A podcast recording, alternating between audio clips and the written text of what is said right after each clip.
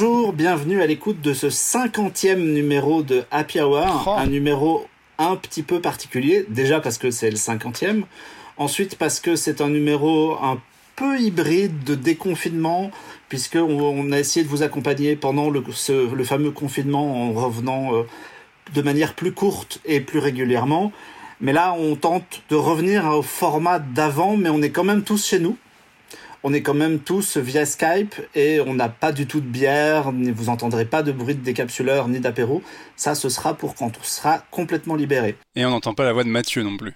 Et on n'entend pas non plus la voix de Mathieu qu'on embrasse, mais qui avait euh, poney ou piscine, je sais j'ai pas très bien compris, mais il était très occupé. Et donc par contre, on entend Jean-Victor et Alexandre. Salut les gars. Salut Salut, salut. Et je suis très content d'accueillir Estelle. Salut Tu es euh, rédactrice chez Silence Moteur Action et journaliste au Messager, si je dis pas de bêtises, Voilà, exactement, c'est ça. T'as tout bon. Qu'on avait déjà reçu euh, dans un numéro quand on pouvait se voir en vrai. à ouais. l'é- à l'époque où elle habitait Paris. C'est ça, ça devait être euh, fin 2017, quelque chose comme ça, je pense. Ouais. Et on est aussi accompagné d'Alexandre Poncet. Salut Alexandre. Bonjour, bonjour. Tu es journaliste à Mad Movies, mais les gens doivent, qui nous écoutent le savent sûrement puisqu'ils doivent probablement te lire aussi, et réalisateur de documentaires, dont l'excellent Phil Tippett des rêves et des monstres, dont on va parler à peu près tout de suite. Co-réalisateur avec Gilles Penseau, ouais. Absolument. Voilà, bon, qui, qui est euh, quelque part euh, à Paris en ce moment en train de... Tu l'as vu depuis le confinement, il va bien, il est... Je l'ai eu au téléphone depuis Ah. le confinement, mais euh, on s'est pas vu depuis le confinement. Eh ben, on salue Gilles. On a un programme bien chargé puisqu'on va essayer de faire une émission au format standard. Donc on va parler cinéma, on va parler animation, on va parler jeux vidéo, on va parler de Steve Carell et de l'espace, on va parler euh, d'une BD qui arrive bientôt en adaptation ciné chez Netflix. On va parler de basket et on finira en musique. Mais on va commencer avec toi, euh, Alexandre, puisque donc tu es le réalisateur d'un super documentaire qu'on a tous découvert il y a, il y a quelques jours euh, sur, euh, sur Phil et qui est disponible depuis, à l'heure où on enregistre, depuis une poignée de jours dans les quelques magasins qui ont réouvert. Oui, depuis le 27 mai, effectivement, Carlotta a, réussi à sortir en fin de confinement le film. On, a, on devait sortir en avril, mais voilà, est arrivé ce qui est arrivé. Et euh, on a eu de la chance parce que ça n'a pas été euh, repoussé tant que ça. Mais euh, donc voilà, on avait fait une campagne Kiss Kiss Bank Bank de prévente il y a quelques mois, je sais plus, en mars, je crois, et février ou mars. Et là, c'est la sortie officielle, donc 27 mai. Est-ce que tu peux nous, vas-y, est-ce que tu peux nous, présenter un peu le, le docu, qui est Phil Tippett aussi d'ailleurs pour les gens qui sont pas forcément au courant de qui est ce très grand monsieur? Alors, Phil Tippett, c'est un créateur d'effets spéciaux euh, et un animateur euh, qui a commencé dans la stop motion, donc dans l'animation en volume, image par image. Euh, c'est quelqu'un qui a travaillé sur des films comme Star Wars, Jurassic Park, Starship Troopers, Robocop. Donc c'est quelqu'un qui est extrêmement important dans l'histoire du cinéma fantastique et dont les créations ont marqué l'inconscient collectif. Et euh, c'est aussi un vrai auteur derrière euh, juste euh, ce que. Enfin, c'est pas juste un technicien. Et euh, c'était important pour nous de, voilà, de mettre en lumière son travail, de connecter un petit peu toutes les œuvres qui forment sa filmographie et de creuser un peu plus loin. Ok, et du coup, tu as décidé de monter un docu avec Gilles Penseau sur ce monsieur, t'es parti à sa rencontre, comment tout ça, ça s'est monté? Alors, c'est c'est un peu une longue histoire, je vais essayer de la faire courte, mais euh, c'est un peu le troisième volet d'une d'une trilogie sur euh, les créateurs de- d'effets spéciaux et de monstres au cinéma. On avait commencé euh, au début des années 2010 avec Ray Harryhausen. Euh, on a, euh, avec Gilles Penseau, euh, réalisé un documentaire sur euh, Ray Harryhausen. Il était encore vivant, donc c'était vraiment la dernière grande actualité de, sa carrière. Euh, Ray Harryhausen, pour recaler, euh, pour ceux qui, euh, ne connaissent pas forcément le nom, euh, c'est celui qui a fait les squelettes euh, qui prennent vie à la fin de Jason et les Argonautes. Euh, c'est, euh, il a fait les effets spéciaux du choc des titans. Des chocs des titans. ouais. Il a fait euh, le septième voyage de Sinbad. C'est quelqu'un qui a beaucoup, beaucoup, beaucoup influencé euh, les grands réalisateurs d'aujourd'hui, que ce soit Steven Spielberg, James Cameron, Tim Burton, Peter Jackson. Tout le monde vraiment se, se dit inspiré directement par Ray Harryhausen. Et en fait, quand on a fait ce film, ensuite, on est allé faire une, une promotion en 2013 aux États-Unis Mhm. et on a commencé à visiter tous les studios d'effets spéciaux où on a fait des projections directement là-bas.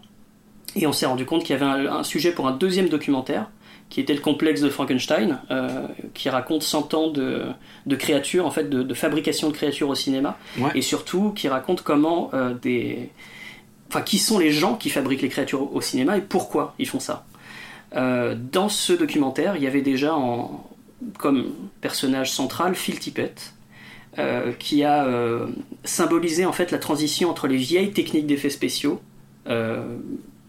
voilà les, choses pratiques, tactiles, et les nouvelles, numériques, images de synthèse, quand il a travaillé sur Jurassic Park.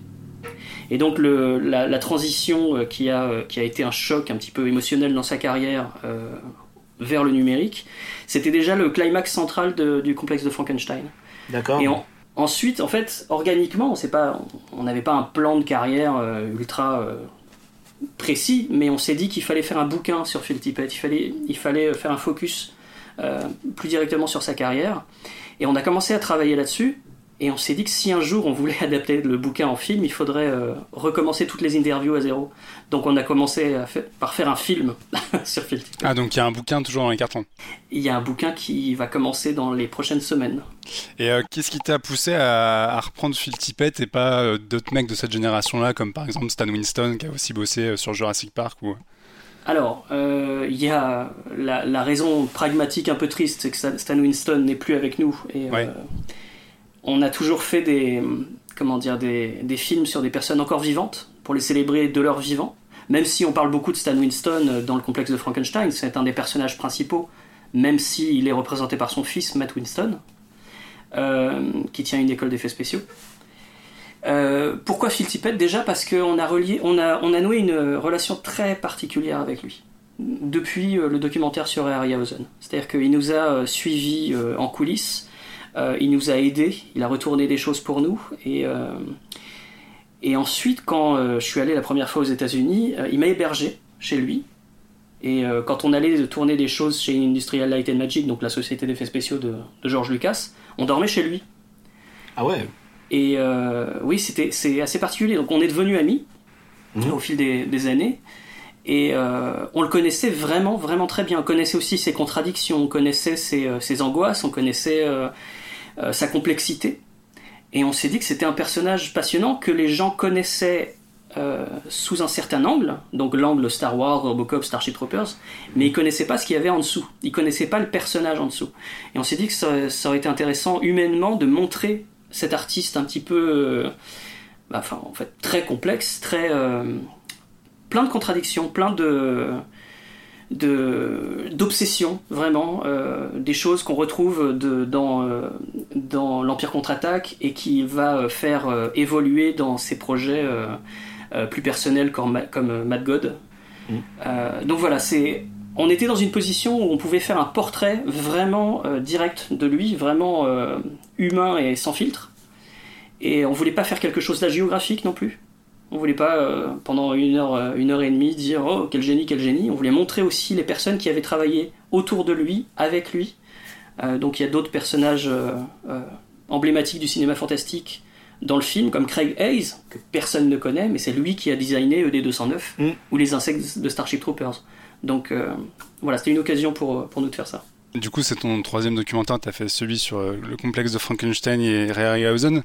Et je, je sais qu'à l'époque, euh, forcément, quand tu avais commencé à bosser sur le premier, évidemment, à, à rencontrer tous ces gens-là et à voir en vrai euh, tout un tas de maquettes, tu pétais un câble euh, parce que c'est vraiment le, fantasme de, tout geek de voir en vrai les maquettes qu'on pu servir à Robocop, Starship Troopers et j'en passe. Est-ce que quand euh, après dix ans de travail là-dessus et maintenant que t'as loué, euh, enfin que une- vraiment eu une amitié avec euh, Phil Tippett, est-ce que t'as toujours ce truc de, de pur fantasme de geek quand tu débarques chez lui et qu'il te montre les les modèles d'origine et les trucs qui ont permis de créer ces films mythiques? Alors oui, j'ai pas perdu du tout la, passion pour ces pour ces, choses-là et même au contraire en fait, je le respecte encore plus tout ce que je peux voir. Il y a des fois, alors euh, quand on est euh, aux États-Unis avec euh, avec Gilles, on fait des voyages de trois semaines et demie, un mois à chaque fois, et c'est euh, un jour off pendant tout ce temps-là. On est tout le temps en train de tourner. Ouais. Donc quand on est tout le temps en train de tourner, on est tout le temps en train de prendre des décisions, on est tout le temps en train de, de réfléchir à comment on va faire un plan, etc. Il y a des, les setups prennent plus longtemps que sur un documentaire normal parce qu'on essaie de faire une mise en scène particulière. Euh, mais par contre, il y a ce moment où on se rend compte qu'on est en train de faire un setup euh, et que dans notre cadre, il y a E ED209, en- le, le- le méchant robot de Robocop, en taille Ouais. réelle. Il est dans le plan, dans notre plan. Et là, on a une sorte de, de petit. euh, T'as forcément un petit, révélations. un petit frisson à ce moment-là, c'est, ça nous surprend par moment en fait. On est, euh, tu te rends compte de ce que tu es en train de toucher là en fait. C'est, vraiment Ouais, ça. voilà, quoi. ça. Et euh, quand, ce, qui, ce qui est fort chez Petit Pet Studio, c'est que tout le studio est bâti sur cet héritage. C'est-à-dire que ceux qui travaillent dans les images de synthèse, ils ont un, un- tout un étage euh, dans le studio B, il y a deux bâtiments. Et quand ils vont prendre leur café, quand ils vont manger, ils descendent euh, dans une cafétéria qui est euh, une sorte de grande cuisine ouverte euh, qui est commune à tout le monde. Et dans cette cuisine, il y a toutes les sculptures, toutes les, toutes les maquettes, tout, il y a des peintures sur verre, etc., de tous les films de Tipet Studio depuis 30 ans. Et c'est vraiment une ambiance particulière. Ça veut dire que ces gens qui travaillent avec les effets spéciaux d'aujourd'hui, ils sont de toute façon, ils, baignent dans le concret, dans le pratique, dans l'héritage du cinéma.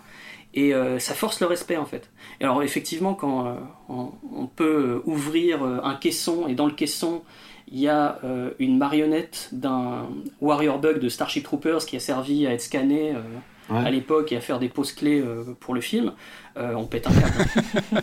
Alors, je, je, vous raconte pas pour les, les trucs de Star Wars quand, euh, quand il- on se retrouve face à, aux, aux pièces du jeu d'échecs. Il faut savoir qu'on s'est retrouvé euh, sur le tournage de- du jeu d'échecs de Star Wars épisode 7 Ouais, quand ils ont recréé le jeu d'échecs d'origine en stop motion. ah ouais, et c'était complètement dingue, quoi. Euh, Il y avait. euh, Mais en fait, ce qui est, ce qui est étonnant, c'est qu'il y a certes les artefacts qui, qui sont impressionnants, mais il y a les gens. Euh, quand on se retrouve sur un tournage pour le prochain Star Wars, d'une scène avec un jeu d'échecs fait en stop motion en 2015, mais que ceux qui font ça, c'est Denis Muren, euh, donc celui qui a fait les effets spéciaux des Star Wars d'origine, et Phil Tippett, et qui a John Berg, le deuxième animateur du jeu d'échecs d'origine, qui arrive pour dire bonjour, là on a une sorte de out of body experience. hein. Ouais, tu m'étonnes. Elle est assez incroyable cette scène parce que dans le film, c'est une vanne qui est quasiment anecdotique en fait. Et pourtant, tu vois que les mecs ont été complètement à fond pour recréer le truc, complètement à l'ancienne, et euh, ils se sont retrouvés. C'était vraiment, enfin, être témoin de ça, ça, ça, ça devait être assez génial parce que finalement, la conception de cette scène est beaucoup plus intéressante que le résultat. Euh, Phil m'a dit qu'il avait jamais eu autant de budget pour faire aussi peu de plans. Parce que c'est que deux plans dans le film, je crois. C'est deux plans. non, alors non, euh, c'est deux plans, mais il y en a un qui est coupé en deux. C'est-à-dire que euh, Phil a réussi à rajouter un plan. Il y a trois plans. Ok. Et c'est euh, effectivement très court, mais le, le travail que ça a demandé, c'était c'était plus de deux mois de travail sur la recréation des, des miniatures, Mm. avec une équipe dédiée chez Tippett Studio, dont la fille de Phil. Et euh, c'était c'était complètement incroyable. Et quand je suis arrivé, euh, je suis arrivé en 2015. euh, en fait, j'ai passé dix jours chez Tippett Studio. Il m'avait mis un bureau pour scanner toutes les archives de Phil. Ok. Donc tous les matins, je prenais deux cartons et je scannais toute la journée en, en je sais pas combien de DPI, un truc, mais euh, c'était très long à scanner chaque image. Euh, et en fait, sur chaque carton, il y avait marqué Piranha, Star Wars, Le Retour du Jedi, Ah. etc. Donc j'ai retrouvé des, une boîte de chocolat de 1982 qui avait été envoyée par une productrice de- du Retour du Jedi à Phil. Je lui ai dit, euh, t'as peut-être oublié ça, hein mais ne le mange pas. Et il y avait, non, mais il y avait des choses délirantes. Il y avait une lettre de euh, Irving Kershner, euh, qui, euh, une sorte de carte postale qui souhaitait bon courage à Phil Tippett pour le tournage de Robocop 2. Ah ouais. Ce truc super touchant. Ouais, carrément. Et donc je, je scannais ça toute la, toute la journée, je scannais ça la nuit dans sa cuisine. Donc euh, des fois il se levait, il me disait T'as trouvé quoi? On discutait, il retournait, il retournait se coucher. Et, euh, et pendant qu'il y avait ça, ils étaient en train de préparer la fameuse scène de Star Wars. Et pendant toute la semaine, euh, on, on attendait le moment où on allait recevoir les images, les premières images de- du réveil de la Force. Donc les, les fameux plates où on a euh, donc euh, John Boyega qui pose la main sur le, le jeu d'échecs et l'hologramme qui apparaît. Ouais. Et, euh, et donc euh, on a fait euh, donc euh, Phil m'a m'a dit bah viens avec nous et en fait on a fait une visioconférence avec ILM. Ils nous ont montré les premiers plans et on s'est ret- on s'est rendu compte que c'était rien du tout quoi. Et ça faisait 2-3 mois qu'il travaillait dessus. Et justement, lui, quel regard il porte sur le cinéma hollywoodien actuel et sur l'évolution, vu lui qui a, qui a, quand même participé à plus de 30 ans de, de fantastique et, d'imaginaire sur le grand écran? Je pense que c'est un, une relation d'amour-haine c'est un peu, un peu compliqué. Bah, le, il a travaillé, il a eu la chance de travailler avec des vrais auteurs. Hein. Ouais. Euh, et euh, il est. Je pense que son, sa collaboration préférée dans toute sa carrière, c'est Paul Verhoeven. Mm. Parce que c'est la, la, la, fois où il a vraiment été le plus en symbiose avec un, un réalisateur. Et des Paul Verhoeven aujourd'hui à Hollywood, il n'y en a plus. Ouais. Donc ça, c'est assez compliqué. C'est-à-dire que lui, quand il travaillait, il travaillait avec des auteurs, il travaillait avec les réalisateurs. Aujourd'hui, à Hollywood, sauf exception, c'est les producteurs et les studios, même donc les exécutifs et les actionnaires, qui ont le dernier mot. Alors, euh, quand je dis sauf exception, parce qu'il y a des réalisateurs qui sont assez intelligents pour euh, manœuvrer là-dedans et imposer un, regard que les studios ne remarquent même pas d'ailleurs, ils s'en rendent compte après. Euh, mais ça, c'est compliqué. C'est compliqué. Puis ensuite, il y a tout le, jeu des crédits d'impôt sur les effets spéciaux. Aujourd'hui, c'est très compliqué d'être une société d'effets spéciaux en Californie, parce que des pays comme le Canada ou le Royaume-Uni euh, créent des crédits d'impôt. Ça veut dire que si les producteurs vont faire leurs effets spéciaux là-bas, ils récupèrent de l'argent sur leurs impôts. Sauf que la Californie n'a pas du tout des crédits d'impôt euh, comparables à ça. Donc Tipeee Studio, heureusement, ils, euh, ont des, encore des amis qui, une fois de temps en temps, les appellent pour les faire vivre, mm. parce qu'ils ont besoin d'avoir des gens près d'eux. Par exemple, Kathleen Kennedy, quand elle peut, elle, elle les appelle, quoi elle leur confie euh, ne serait-ce qu'une publicité ou, hmm. ou des choses comme ça. Mais, euh, mais pour l'instant, c'est un peu compliqué. Euh, ouais, il a une relation compliquée avec le cinéma d'aujourd'hui. Après, il, aime beaucoup certains films encore aujourd'hui. Hein. Il a adoré The Lighthouse, par exemple. Ouais, après The Lighthouse, c'est pas le. C'est pas un blockbuster. C'est pas le prototype du blockbuster, ouais, c'est un peu autre chose, quoi. Il y a, moi, il y a un truc qui m'a surpris dans, dans le docu, c'est que toute la première partie, évidemment, montre son amour pour les dinosaures. Et je m'attendais à ce que Jurassic Park soit un espèce de climax. Et en fait, c'est quasiment l'opposé qui s'est passé, puisque Jurassic Park, c'est un des premiers films à utiliser le numérique à grande échelle. Et donc, du coup, j'imagine qu'il y a eu une espèce de frustration complètement dingue à ce moment-là. Oui, alors c'est très intéressant euh, ce que tu viens de dire, parce que on s'est jamais posé la question et je m'en rends compte maintenant, et euh, on changerait pas du tout d'ailleurs, hein. mais on s'est jamais posé la question de placer Jurassic Park comme le climax de son amour pour les dinosaures. Pour nous, c'était Prehistoric Beast. D'accord. Euh, son court métrage qu'il a fait au milieu des années 80. Ça, c'est le climax de son amour pour les dinosaures. Ça aurait dû être Jurassic Park, logiquement. Mais vu qu'il, comme il a vécu la, chose, euh, il, enfin, il a failli crever hein, en coulisses. Hein. Il a eu une pneumonie euh, ultra grave, euh, tellement il était déprimé. Il, il, a passé deux semaines au, lit. ça, tout ça, on le, raconte dans le complexe de Frankenstein. Mmh. En fait, Jurassic Park, c'est, une histoire humaine. C'est pas une histoire de dinosaures, c'est pas une histoire de, de transition d'effets spéciaux. C'est une histoire de. C'est l'histoire de Phil Tippett qui se pose la question à quoi je sers maintenant et quelle est ma place? Et comment, comment est-ce qu'il pouvait se réinventer dans ce modèle-là Exactement. Et est-ce qu'il avait envie de se réinventer aussi? Parce que ça, vraiment, euh, il était prêt à tout abandonner. Mm. Et euh, ça, donc on l'avait beaucoup abordé dans le, dans le, complexe de Frankenstein, c'était le tournant euh, déjà du film, et on, a, on savait dès le départ qu'on allait devoir réaborder le même sujet avec ce film. Donc la première question qu'on s'est posée avec Des rêves et des monstres, c'est comment aborder la même histoire. Donc, un, je, je, la fais vite pour ceux qui connaissent pas tous les dinosaures de Jurassic Park, à la base, devaient être faits en go motion. C'est une sorte de stop motion, donc d'animation avec des marionnettes en volume, mm. image par image, mais assisté par ordinateur. C'est-à-dire que l'ordinateur pousse à un moment la, marionnette, enfin il se passe un truc pour qu'il y ait un flou de mouvement. Voilà. Mais ça reste de l'animation avec des dinosaures pratiques, fabriqués en latex, mm. etc. Et ça devait être comme ça. Et ILM devait euh, faire des petits, des petits trucs. Euh, il devait faire surtout une séquence avec tous les, les Gallimimus qui, euh, qui, courent, dans la prairie. Et le problème, c'est que quelqu'un en secret chez ILM a fait un test avec un dinosaure, un tyrannosaure en image de synthèse. Et ça a tout changé. Spielberg et ses producteurs ont dit bah, on va faire ça comme ça. Et donc, d'un coup, non seulement l'implication de Phil Tippett a été annulée au départ, mais toute l'histoire de la stop motion en tant qu'effet spécial a été stoppée net. C'était la fin, c'était la mort d'un art, du jour au lendemain. Un art qui venait de King Kong, euh, Le Monde Perdu, etc.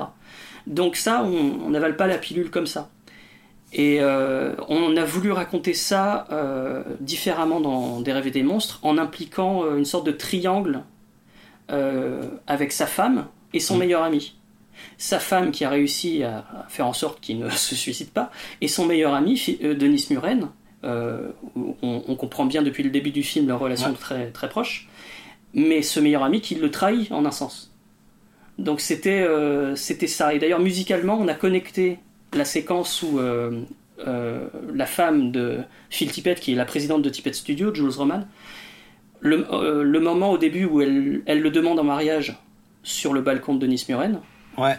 musicalement, il y a exactement la même chose à Jurassic Park. C'est la même progression musicale, il y a un extrait de, la 7 symphonie de Beethoven et un love theme que j'ai écrit au même moment. D'accord. Et euh, moi j'avais une petite question pour finir, euh, parce que tu l'as dit, euh, Jurassic Park a quand même mis un, clou dans le cercueil de la stop motion, et pourtant la stop motion c'est un art qui a, perduré différemment avec notamment les studios Hardman ou maintenant Laika, et c'est un truc qui est pas du tout abordé dans le docu. Est-ce que tu sais si les, films purement stop motion ça lui parle ou c'est quelque chose dont il est très extérieur? Alors, on l'a pas abordé dans le docu déjà, je, juste je réponds là-dessus, parce qu'on l'a abordé dans le documentaire sur Harryhausen. Euh, à un moment, euh, Ray dit dans le film, la stop motion n'est pas morte. La stop motion continue, c'est un art, comme tu dis, à part entière. Et, euh, mais c'est un, une forme d'expression en tant que telle, c'est pas un effet spécial. La stop motion en tant qu'effet spécial dans un film live action, ça n'existe quasiment plus. Hmm. Sauf exception, ce qu'on a vu dans Star Wars, mais c'était c'était des clins d'œil aux originaux. A priori, il devrait y avoir dans Mandalorian quelques plans en stop motion. Mais ça reste du Star Wars et ça reste un truc nostalgique. Mais donc oui, l'étrange Noël de Monsieur Jack, voilà c'est Gromit, ça c'est la nouvelle, euh, c'est le, nouvel Eldorado de la stop motion. Mm. Et encore, on voit bien que les Laika, euh, les, les ont du mal à fonctionner à, côté des films euh, en images de synthèse. Enfin, les trois derniers Laika, c'est des échecs commerciaux. Alors Phil aime beaucoup la stop motion en tant qu'expression quand elle n'essaie pas d'être de l'image de synthèse. Ok. Par exemple, Laika, moi je trouve ça assez brillant hein, ce qu'ils font mais il y a effectivement quelque chose, c'est que c'est tellement parfait, c'est tellement préparé dès le départ, chaque mouvement, etc. Mm. Par exemple, ils, impriment en 3D des, millions de têtes pour que chaque expression euh, soit euh, parfaite au bon moment. Et en fait, ces têtes, elles sont designées sur ordinateur. Donc, c'est pas la même chose que de. Enfin voilà, l'animateur a pas la même, euh, la même liberté quand il fait ça. Oui, tu vois pas le, forcément le, la patte de l'artiste comme tu peux le voir notamment sur les voilà, c'est où des fois tu vois les, traces de doigts, etc. Exactement, où tu vois les empreintes. Et donc euh, Phil aime beaucoup euh, certains films en stop motion où il y a des, des artefacts, hmm. où il y a des erreurs, parce que ça donne une ambiance particulière, une ambiance de cauchemar. Estelle, tu l'as vu toi le documentaire? Ouais, je l'ai vu, tout à fait. Alors, ce que, bah, globalement, j'ai appris vraiment plein de trucs parce que moi c'est un univers que je connais pas des masses c'est pas forcément le, genre de film euh, que, que, je regarde honnêtement. Donc j'ai vraiment appris plein de choses et dès le début euh, je trouve que la, musique en fait toute l'ouverture euh, te met la tête dans une ambiance et tu te dis ok on voit tout de suite dans quel cadre ça va se passer et, tout du long en fait on, on apprend enfin voilà c'est vraiment c'est vraiment superbe j'ai vraiment bien aimé euh, ce que j'ai beaucoup apprécié aussi, bah, c'est euh, le, fait qu'il n'y ait pas de voix off. C'est tout bête, mais euh, en ce moment, les documentaires, il y a beaucoup de mise en scène de, la part du réalisateur. et là, je trouve ça très, finalement, très, très humble. Et tout le côté humain est sur, sur ce monsieur qui a un regard en plus complètement dingue, qui est complètement expressif. Et euh, il y a une, j'ai trouvé la qualité des intervenants aussi. Euh, enfin, je, je sais pas comment euh, vous vous êtes débrouillé pour pour avoir tout ce monde, mais c'est vrai que c'est assez impressionnant. Et puis j'ai beaucoup aimé aussi la place qui est accordée à, à sa femme, qui effectivement a eu l'air de, de, de l'avoir relevé euh, et de l'avoir euh, sorti de, de, de loin quand même. Donc non, franchement, je, je très. Bah, Merci beaucoup. Je, je, vais rebondir sur euh, certaines choses. Euh, bah déjà, un Jules, euh, sa femme qu'on ne présente jamais comme sa femme, d'ailleurs, mmh, dans les dans les titres, il était interdit. on, s'est interdit dès le départ de dire la femme de Phil Tippett. Non, c'est la présidente de Tippett mmh. Studio. C'est une artiste qui a eu la tâche ingrate de devoir tenir un studio parce que lui ne voulait pas. Mm. et sans elle, il n'existe pas. Et quand on dit des effets spéciaux de, de Phil Tippett, je pense que sa femme, c'est important de qu'elle soit au même niveau en fait. Euh, j'ai vu un documentaire il y a pas longtemps sur, euh, sur un réalisateur, je vais pas dire mais en gros, euh, il y a un documentaire sur un réalisateur qui est très agréable, hein, le documentaire, très sympa.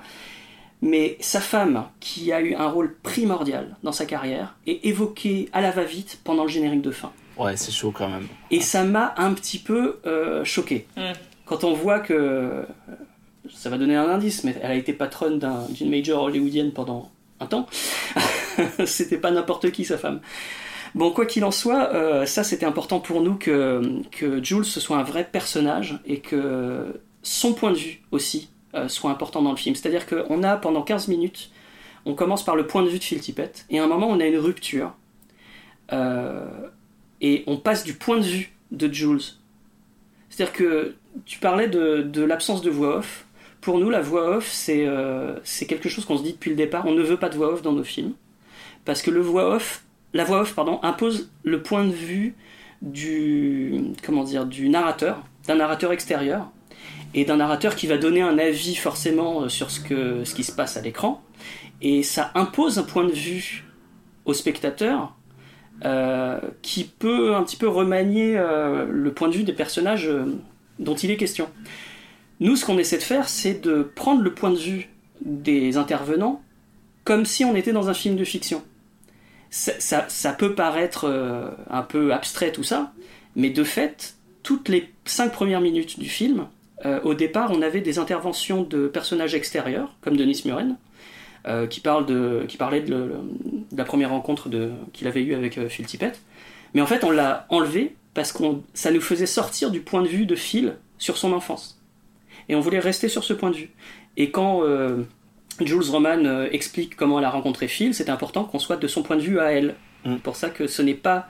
Euh, à ce moment-là, il n'y a pas du tout de, de souvenir de quelqu'un d'autre. Ouais, c'est l'idée que ce soit eux qui racontent leur propre histoire. Ouais, mais ça, c'est de la mise en scène pour le coup. Ouais, mais qui est pas le, justement, il n'y a pas le point de vue de Gilles Ponceau et Alexandre Poncet à ce moment-là, quoi.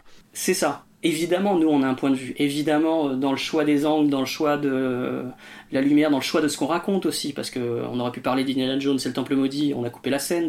Il y a plein de choses comme ça. Chaque choix est une démonstration de point de vue. le point de vue des réalisateurs se ressentira toujours dans un documentaire. Mm. Quand, euh, quand on passe deux heures à préparer un plan, on a un point de vue sur ce plan. Mais euh, c'est important quand même que le spectateur ne soit pas avec nous, mais il soit avec eux, il soit avec les personnages qui sont dans la scène. Et ça, c'est un équilibre très très difficile à trouver. Moi, je voulais rebondir sur ce que disait, sur ce que disait Estelle sur les, sur les témoignages qui sont euh, à la fois euh, tous super variés et, et hyper intéressants. Et moi, je voulais savoir comment est-ce que vous avez réussi à avoir justement quelqu'un comme Paul Verhoeven et euh, est-ce que l'absence de George Lucas en témoignage, c'est, euh, une volonté ou juste euh, il n'a pas répondu? Alors, Paul Verhoeven, je, je suis en... Comment ça s'est fait? Est-ce que j'étais en contact avant? Je crois que j'ai commencé à le, à le, le contacter à l'époque du complexe de Frankenstein. Donc c'est vraiment... c'est sur le long terme.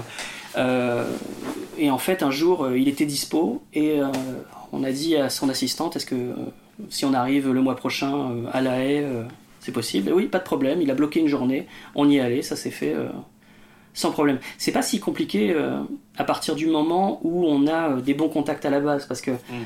ce qui, s'est passé, c'est que Gilles et, moi, depuis, ça fait, ça fait, oui, bientôt 20 ans qu'on est dans, enfin moi, ça fait bientôt 20 ans, lui, ça fait bientôt 30 ans, donc qu'on est dans, ce milieu de, du journalisme cinéma. Et donc on a fait on, s'est fait beaucoup de contacts. Et, euh, et tout ça, c'est, ça fait domino en fait. C'est-à-dire que des mmh. personnes nous mettent en, relation avec d'autres artistes, etc. Et euh, il y a une sorte de relation de confiance qui se fait. C'est-à-dire qu'après le documentaire sur Ray Harryhausen, toutes les portes se sont ouvertes, vraiment. on n'était plus euh, juste deux gars qui rêvaient de faire un, documentaire. On avait un documentaire euh, avant pour montrer ce qu'on ce qu'on pouvait faire sur le sujet. Et après le complexe de Frankenstein, ça s'est encore euh, ouvert encore plus. Et par contre, on aurait pu en fait avoir beaucoup plus de réalisateurs, beaucoup plus de, monde dans le, dans le documentaire sur fil, mais on s'est dit que il faudrait peut-être avoir un cast un petit peu plus resserré que sur les autres. Parce que le film est beaucoup plus intime que les autres. L'atmosphère est beaucoup plus feutrée et euh, multiplier les, points de vue. On voulait pas que ce soit on emporte, autant d'emporte le vent du documentaire. Quoi. il fallait que ça reste une expérience intime et que on perde jamais le, binôme euh, Phil Tippett Jules Roman. C'était vraiment tout le film est axé autour de euh, eux deux avec en troisième personne directement après Denis Muren.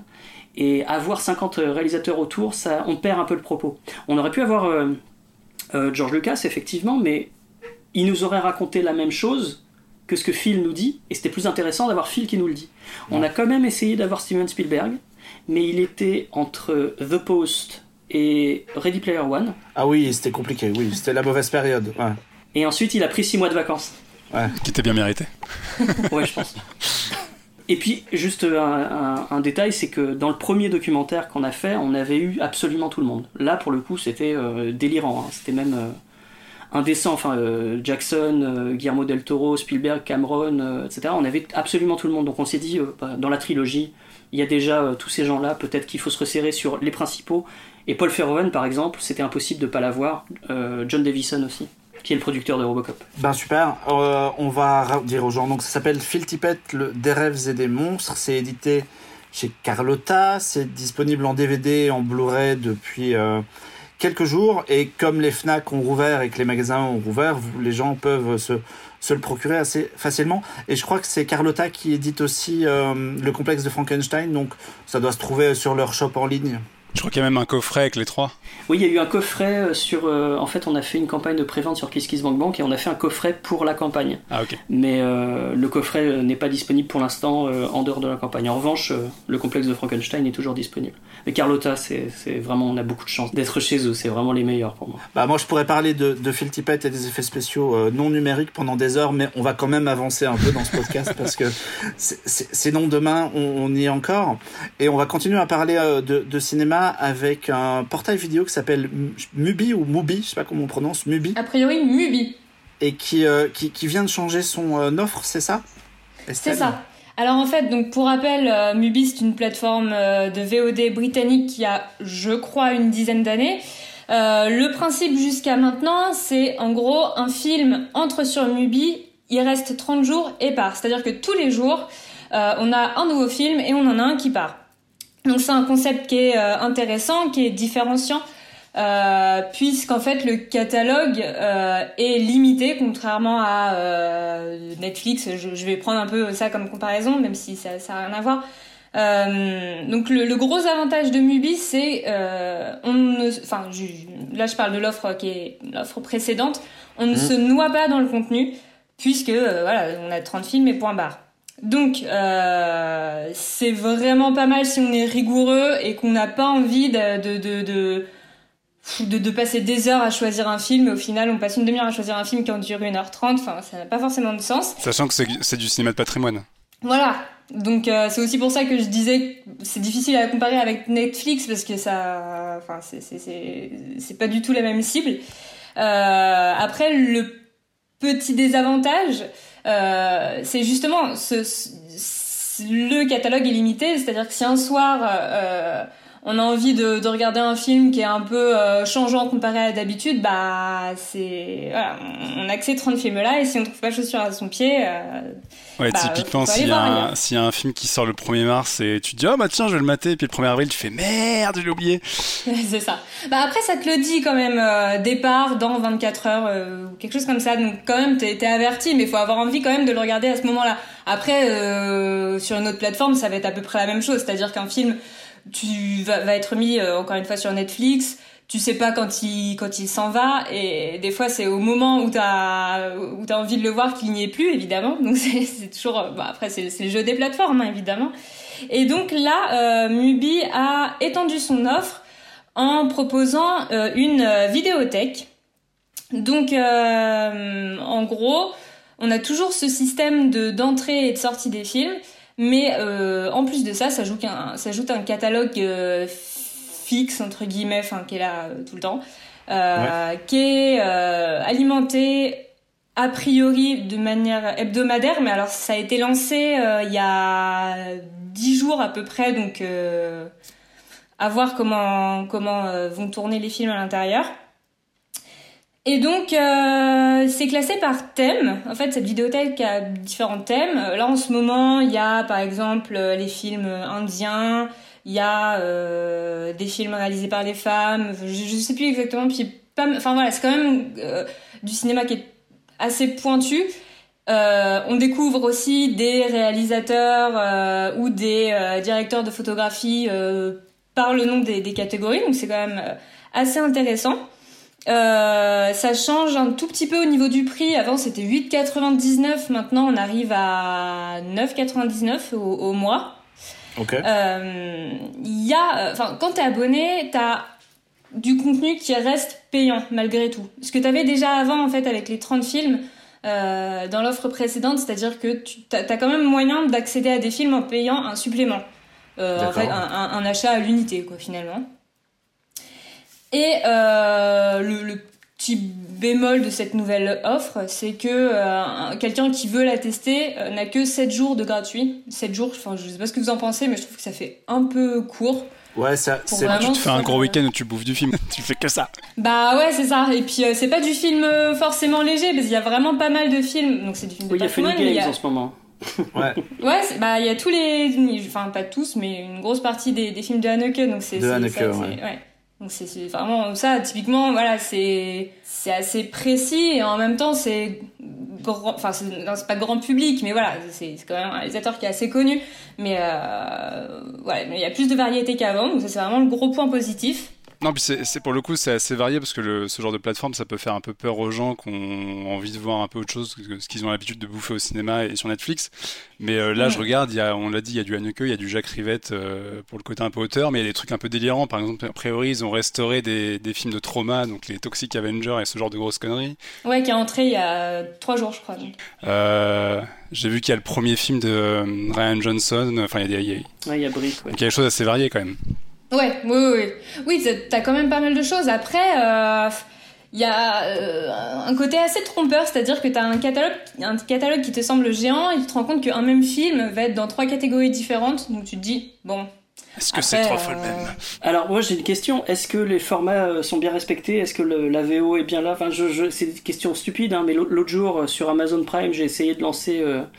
les aventures d'un homme invisible de John Carpenter et il était en 1,85 et non en cinémascope. Donc en gros, euh, les personnages étaient coupés euh, sur les côtés pendant la moitié du film. Et, euh, et je, je, ça fait plusieurs fois que je vois sur des plateformes de streaming que les formats ne sont pas respectés. Alors est-ce que Mubi respecte ça? Je n'ai pas testé encore. Donc, Alors là... Ce serait peut-être intéressant si c'était une vraie plateforme cinéphilique enfin. que, enfin c'est aussi à préciser. quoi. Je me balade dessus, là, il n'y a rien de précisé sur, sur, sur le format d'image. Par contre, a priori, sur les, euh, sur les versions et sur les doublages, ça a l'air d'être quand même majoritairement de la VO. Ce qui va ah dans le bon sens, du coup.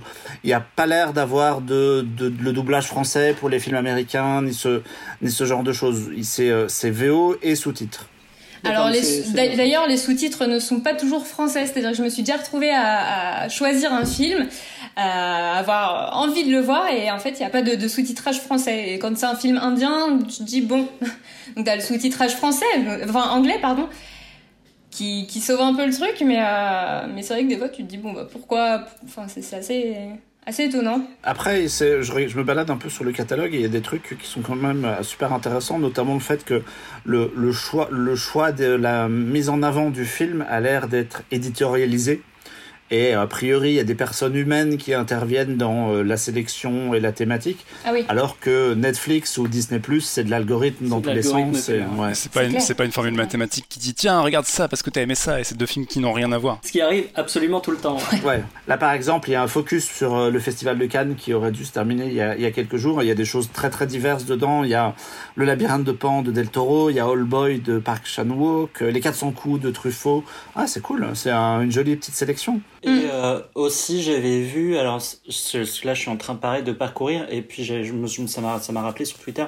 Euh, il y a pas mal de réalisateurs qui font des listes aussi euh, de leurs films préférés sur ce truc. Il y a notamment les 1000 films préférés de Edgar Wright. Ah ouais? Ah, j'ai pas vu ça. Il y a une liste, voilà, avec. Alors, on peut pas tout voir. On peut pas tout voir, mais euh, par exemple, euh, il te met en fait un petit bouton play sur les films que tu peux voir, et en deux, il y a Nosferatu, et tu peux euh, tout à fait regarder Nosferatu, par exemple. Par rapport au côté humain dont tu parlais tout à l'heure, ce qui est bien aussi sur Mubi, c'est que tu as des avis de gens, en fait. donc souvent c'est en anglais, mais bon, ça c'est pas très très gênant.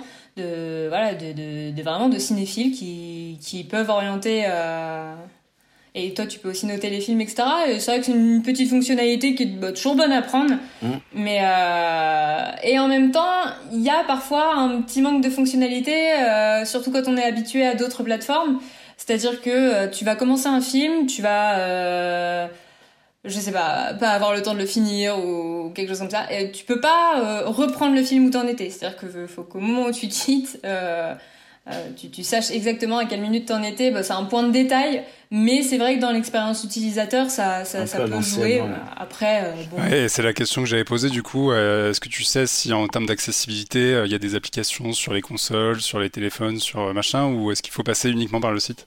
Alors, les consoles, je t'avoue que je n'en sais rien. Ah, moi, je, moi je peux répondre en fait. Je peux ah. répondre. Ouais, j'avais regardé ça. Et parce que moi, c'est ma grande bête noire, en fait, vu que je regarde tout sur ma télé. Si j'ai pas une appli console, vu que j'ai pas de Chromecast, c'est toujours un peu chiant.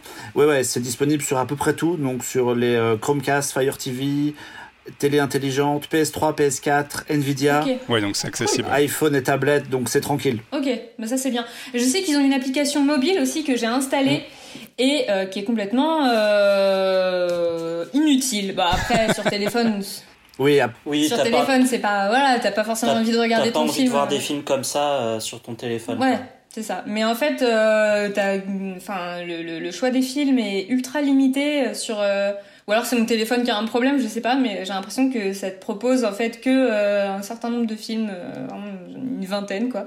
Et tu peux pas accéder aux catégories. Enfin, en fait, toute la vidéothèque, tu t'y as pas accès. Pour l'instant, tout du moins. Après, c'est peut-être aussi lié au fait que l'offre est récente et que les applis suivent pas, vu que c'est quand même pas le même budget que Netflix ou que Disney Plus en matière de technologie, il y a peut-être la mise à jour, elle va suivre. Hmm. Oui, c'est pour ça. Euh, à voir pour la suite. Mais euh, Et toi, du coup, ça t'a permis de découvrir des films, par exemple? C'est la question que j'avais posée. C'est quoi les, films qui t'ont euh, Alors... qui t'ont surpris sur Mubi? Bah, ça fait. Je suis abonnée en fait. Je me suis abonnée au moment de, de cette nouvelle offre, donc ça fait. C'est vraiment récent. Euh, et je me suis plus penchée sur la catégorie. En fait, je fonctionne pas mal par catégorie quand je regarde des, quand je me fais des sessions de films. Euh, du coup, là, je, je, regardais pas mal de films indiens. Okay. Euh, je vous conseille un film qui s'appelle Le Visiteur, qui est vraiment, euh, c'est une sorte de huis clos, mm. vraiment intéressant. Le cinéma indien, c'est vraiment quelque chose que je connaissais pas du tout. Et et dans tout ce que j'ai regardé, bah c'est globalement ouais la, sélection est bonne. Enfin, j'ai à aucun moment je me suis dit bon ce film-là est un peu un peu naze. Euh, à aucun moment j'ai voulu euh, arrêter euh, arrêter mon film. Mais non, puis t'as aussi de, de, de bon, enfin tu vois typiquement j'ai vu comment ça s'appelle Une étoile est née, mmh. le film original de, du, du Star Is Born qui est sorti il y a quoi deux ans.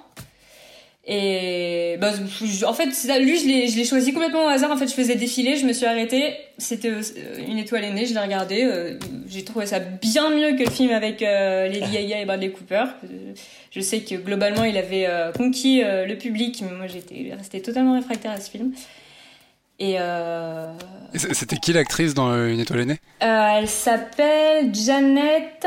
Ah, Janet Gaynor voilà. Parce que, ouais, parce que je disais juste ça parce qu'une étoile aînée, il y a, je crois que, je crois que la version avec Lady Gaga, c'est genre la cinquième version. Ouais, voilà. Oui, oui, oui. Il y en a eu plein, plein. il y en a une avec Julie Garland aussi. Euh, donc c'est ok. Donc c'est a priori, ce serait la première sur Movie. C'est cool. Oui, ouais, la première, celle de 1932, je crois, ou 37. 37, d'accord, ok. Ouais, donc c'est des trucs qui sont euh, pas, forcément faciles, enfin que tu trouves pas forcément partout, quoi. Donc c'est cool. Ouais, non, non, et puis bonne découverte. Et Mubi, c'est aussi un projet qui est porté par euh, Criterion. Donc c'est quand même un, un, gage de qualité. Euh... Ouais, qui est la grosse maison d'édition. Est-ce que ça a quelque chose à voir avec euh, Criterion Channel euh, qu'ils ont aux États-Unis ou? Bah, c'est peut-être c'est peut-être la, la version euh, la version euh, sous la réglementation européenne et française, je pense. Parce que Criterion Channel en France, c'est plutôt intéressant. Le, le, le, contenu du Criterion Channel est vachement bien. Donc. Ouais, mais c'est c'est un peu ça en fait. Mubi c'est c'est anglais et du coup, je pense que c'est un peu leur c'est porté par Criterion et Costa Films. Mm. Et du coup, j'imagine que c'est un peu leur échappatoire, puisqu'il y a les histoires de droit d'un continent à l'autre, tout ça est un peu compliqué. Donc voilà. Toujours compliqué les droits. Hein. Ouais. J'écoute depuis tout à l'heure, effectivement, ouais, euh, c'est c'est un autre business plan pour, euh, pour euh, le diffuseur et pour les, les, les ayants droit, justement. hein. Un mois de disponibilité d'un film, c'est sûr que ça, ça fait des nouveaux types de contrats. hein. Ouais. Ouais, ouais, ça doit être très bizarre, hein, c'est sûr. Alors que Netflix a des trucs euh, sur plusieurs années, voire ad vitam aeternam. euh. Alors, c'est jamais ad vitam aeternam. Je, je peux te le dire, ce n'est jamais ça. Oui, mais c'est sou- C'est souvent voilà, suffisamment Voilà. longtemps pour qu'on ait un peu l'impression que ce soit éternel. Ouais, mais du coup, Ouais. c'est bien, c'est que ça permet à des films qui seraient pas forcément les cibles de Amazon, euh, Netflix et ce genre de truc, d'avoir une plateforme et d'être vu euh, par tout le monde, quoi. Ah, moi, ça m'intrigue, hein. je pense que je vais faire Tout à l'essai. fait. ouais, moi je vais jeter un coup d'œil aussi. Parce que c'est pas non plus uniquement des films. Euh... T'as quand même une sélection qui est assez large. Les, les thèmes, Ouais, ouais, y a enfin plein les, de choses, les- ouais. les genres, pardon, sont, sont vraiment variés. Et franchement, je trouve que c'est une bonne alternative quand, quand tu dis bon Netflix, ça commence à, à gonfler et tu- quand t'as l'impression que tu commences à en avoir fait le tour. Je pense que c'est une bonne, une bonne alternative. Tout est en HD. Euh, je crois que oui. Ça, il y a l'air d'avoir une grosse quantité de HD. Ouais, je me Ouais, balade sur les catalogues trouve. depuis tout à l'heure et ouais, c'est, on est, on est sur du pas mal. Alors tout, j'en sais rien. Peut-être que les plus anciens, parfois, ça, c'est souvent compliqué, mais euh, en tout cas, on est sur de la bonne HD assez régulièrement. Ouais. Mm, mm. Ouais, euh, ouais, a priori, euh, je- j'ai pas envie de répondre que oui, tout est en HD parce qu'encore une fois, ça fait que 10 jours que je suis dessus, mais En tout cas, ce que tu as vu, c'était en HD, quoi. euh, ouais. Ok, bah très bien. C'est, comme tu disais, hein, c'est une belle alternative si euh, pour les gens qui nous écoutent et qui ont euh, fumé Netflix pendant trois mois de confinement Ouais, à pas ça. sortir de chez eux. Qu'on en marre de voir des Netflix Originals tout sais. Qu'est-ce que je vais regarder maintenant? Bah voilà, vous avez euh, du, du, du bon cinéma à, à portée de clic à 9 euros par mois, donc euh, mulbi.com. Mm, mm. Ouais. Et je crois que ça peut être même moins que 9 euros si tu prends à l'année. Euh, je crois que ça peut, je crois que c'est 9 euros si tu t'engages pour chaque mois, mais si, si tu prends à l'année, je crois que ça te le rabaisse à 7, 7,90, un truc comme ça. Ok. Voilà. Ah, moi, je vais changer de. Je vais, je vais continuer à, parler de cinéma, mais je vais changer un peu de registre puisque je vais vous parler de super-héros et d'animation avec un film qui a, qui a un titre à, à rallonge Justice League Dark Apocalypse War. Donc, c'est tout un programme. Ils se sont un peu lâchés sur, euh, sur ça. Ouais. J'avais déjà parlé de, euh, de- d'animation euh, super-héroïque et de wa- euh, produite par Warner Bros. dans des, dans des émissions précédentes. Dès la première même. Dès la première? Ah oui, carrément, je me rappelle. Ouais, t'avais parlé de Justice League versus Teen Titans, je crois. Ah bah tu vois, c'était en 2016, ouais, t'as raison, ça doit, ça, ça doit correspondre. En réalité, là, le, le, le film qui, dont je vais parler là maintenant, c'est la conclusion de- d'un cycle de 15 longs métrages sortis tous en vidéo, dont le premier, euh, Flashpoint, Para- Flashpoint Paradox, date de 2013. On l'avait chroniqué d'ailleurs sur Clone Web. Ouais, effectivement, et euh, quasiment tous doivent être, doivent être disponibles sur le site. Euh, en, en gros, bah, bon, euh, Warner Bros. et DC Comics ont lancé à intervalles réguliers, et depuis la fin des grosses séries animées qui étaient Justice League et Justice League Unlimited, ils ont lancé des, des longs métrages en vidéo. Et puis petit à petit, à force de, de sortir du long métrage, tous les quatre mois à peu près, ils, ont créé, ils ont commencé à créer un petit univers partagé à la Marvel. Tranquillement, tout simplement, bah, en reprenant les mêmes designs de personnages et en faisant des histoires qui n'ont pas forcément de, lien entre elles, mais qui euh, suivent une petite chronologie. Il n'y avait pas de- vraiment de volonté au départ de faire du gros crossover, juste de dire, un, un peu comme, comme les comics qu'on achète en, en magasin, bah, que tout ça se déroule un peu dans le même univers. Sauf que après euh, 7 années de production et 15 films, bah, il était quand même temps de, de, de conclure ça et de proposer un peu autre chose. D'autant que visuellement, c'était tout le temps un peu la même chose et il n'y avait, y avait pas vraiment de recherche, c'était vraiment de l'animation très simple. Donc on arrive à la fin avec ce titre à rallonge qui, qui pour moi était une, une assez jolie surprise. Je m'attendais pas à grand chose. En fait, euh, ces films d'animation, c'est quand même vachement du gros divertissement qui tâche. C'est quand même vachement euh, de la baston dans tous les sens. C'est pas souvent, c'est souvent pas très écrit. Et là, il y avait, euh, là, ce qui m'a surpris déjà avec celui-là, c'est, bah, il y a une belle écriture. Il y il y a une vraie volonté de poser un rythme, de prendre le temps de raconter de l'histoire, et pas juste de montrer Superman et Batman qui cassent de l'alien pendant 1h15 et de plier ça. Sachant que du coup, là, il y a, y a plein d'autres personnages, notamment John Constantine, je crois. Ouais, voilà. En fait, c'est tout l'intérêt du, truc, c'est qu'ils reprennent tous les personnages des, euh, des 15 films précédents, donc la Justice League au sens très très large du, du terme, avec les Teen Titans, il y a Suicide Squad dedans aussi, et euh, pas mal de personnages secondaires. Sauf qu'ils ont eu la bonne idée de, de raconter cette histoire, qui est une histoire un peu plus originale que d'habitude, mais de le faire de point de vue de John Constantine, qui est vraiment un super-héros à part pour le coup, parce que euh, c'est un magicien, mais c'est pas du tout quelqu'un qui est euh, doué dans, les, dans, la, dans la baston, c'est pas quelqu'un qui est capable de voler, c'est pas, euh, il a pas mille gadgets. C'est pas mal un anti-héros. Ils sont d'ailleurs dans celui-là revenus à la clope. Ils avaient abandonné le côté euh, je fume à l'écran et puis finalement. Il, mangeait du chewing-gum. Il, il, a arrêté de se mettre des patchs et il est, il est revenu à la clope. Et le fait d'avoir ça de son point de vue à lui, ça, apportait, ça apporte une dynamique assez intéressante parce que tous les grands super-héros, à la Superman, Batman, Wonder Woman et compagnie, sont vraiment relégués au second plan de l'histoire. Et c'est vraiment lui qui, qui découvre ce truc-là. Et euh, en deux mots, de quoi ça parle, parce que j'ai oublié de dire de quoi ça parlait. Euh, en gros, bon, voilà, il y a une invasion terrestre par euh, les, des, extraterrestres. Toute la Justice League décide d'aller combattre le méchant Darkseid euh, qui est le grand méchant suprême un peu de, de, de l'univers DC. Et malheureusement, ils échouent. Et du coup, le film se déroule après cette introduction quelques années plus tard, où tout le monde est mort, ou presque. Superman est devenu un mec qui s'est fait qui s'est fait torturer à la kryptonite et il a perdu ses pouvoirs. Il traîne une grosse barbe dans, dans les rues de Londres sous, sous une capuche.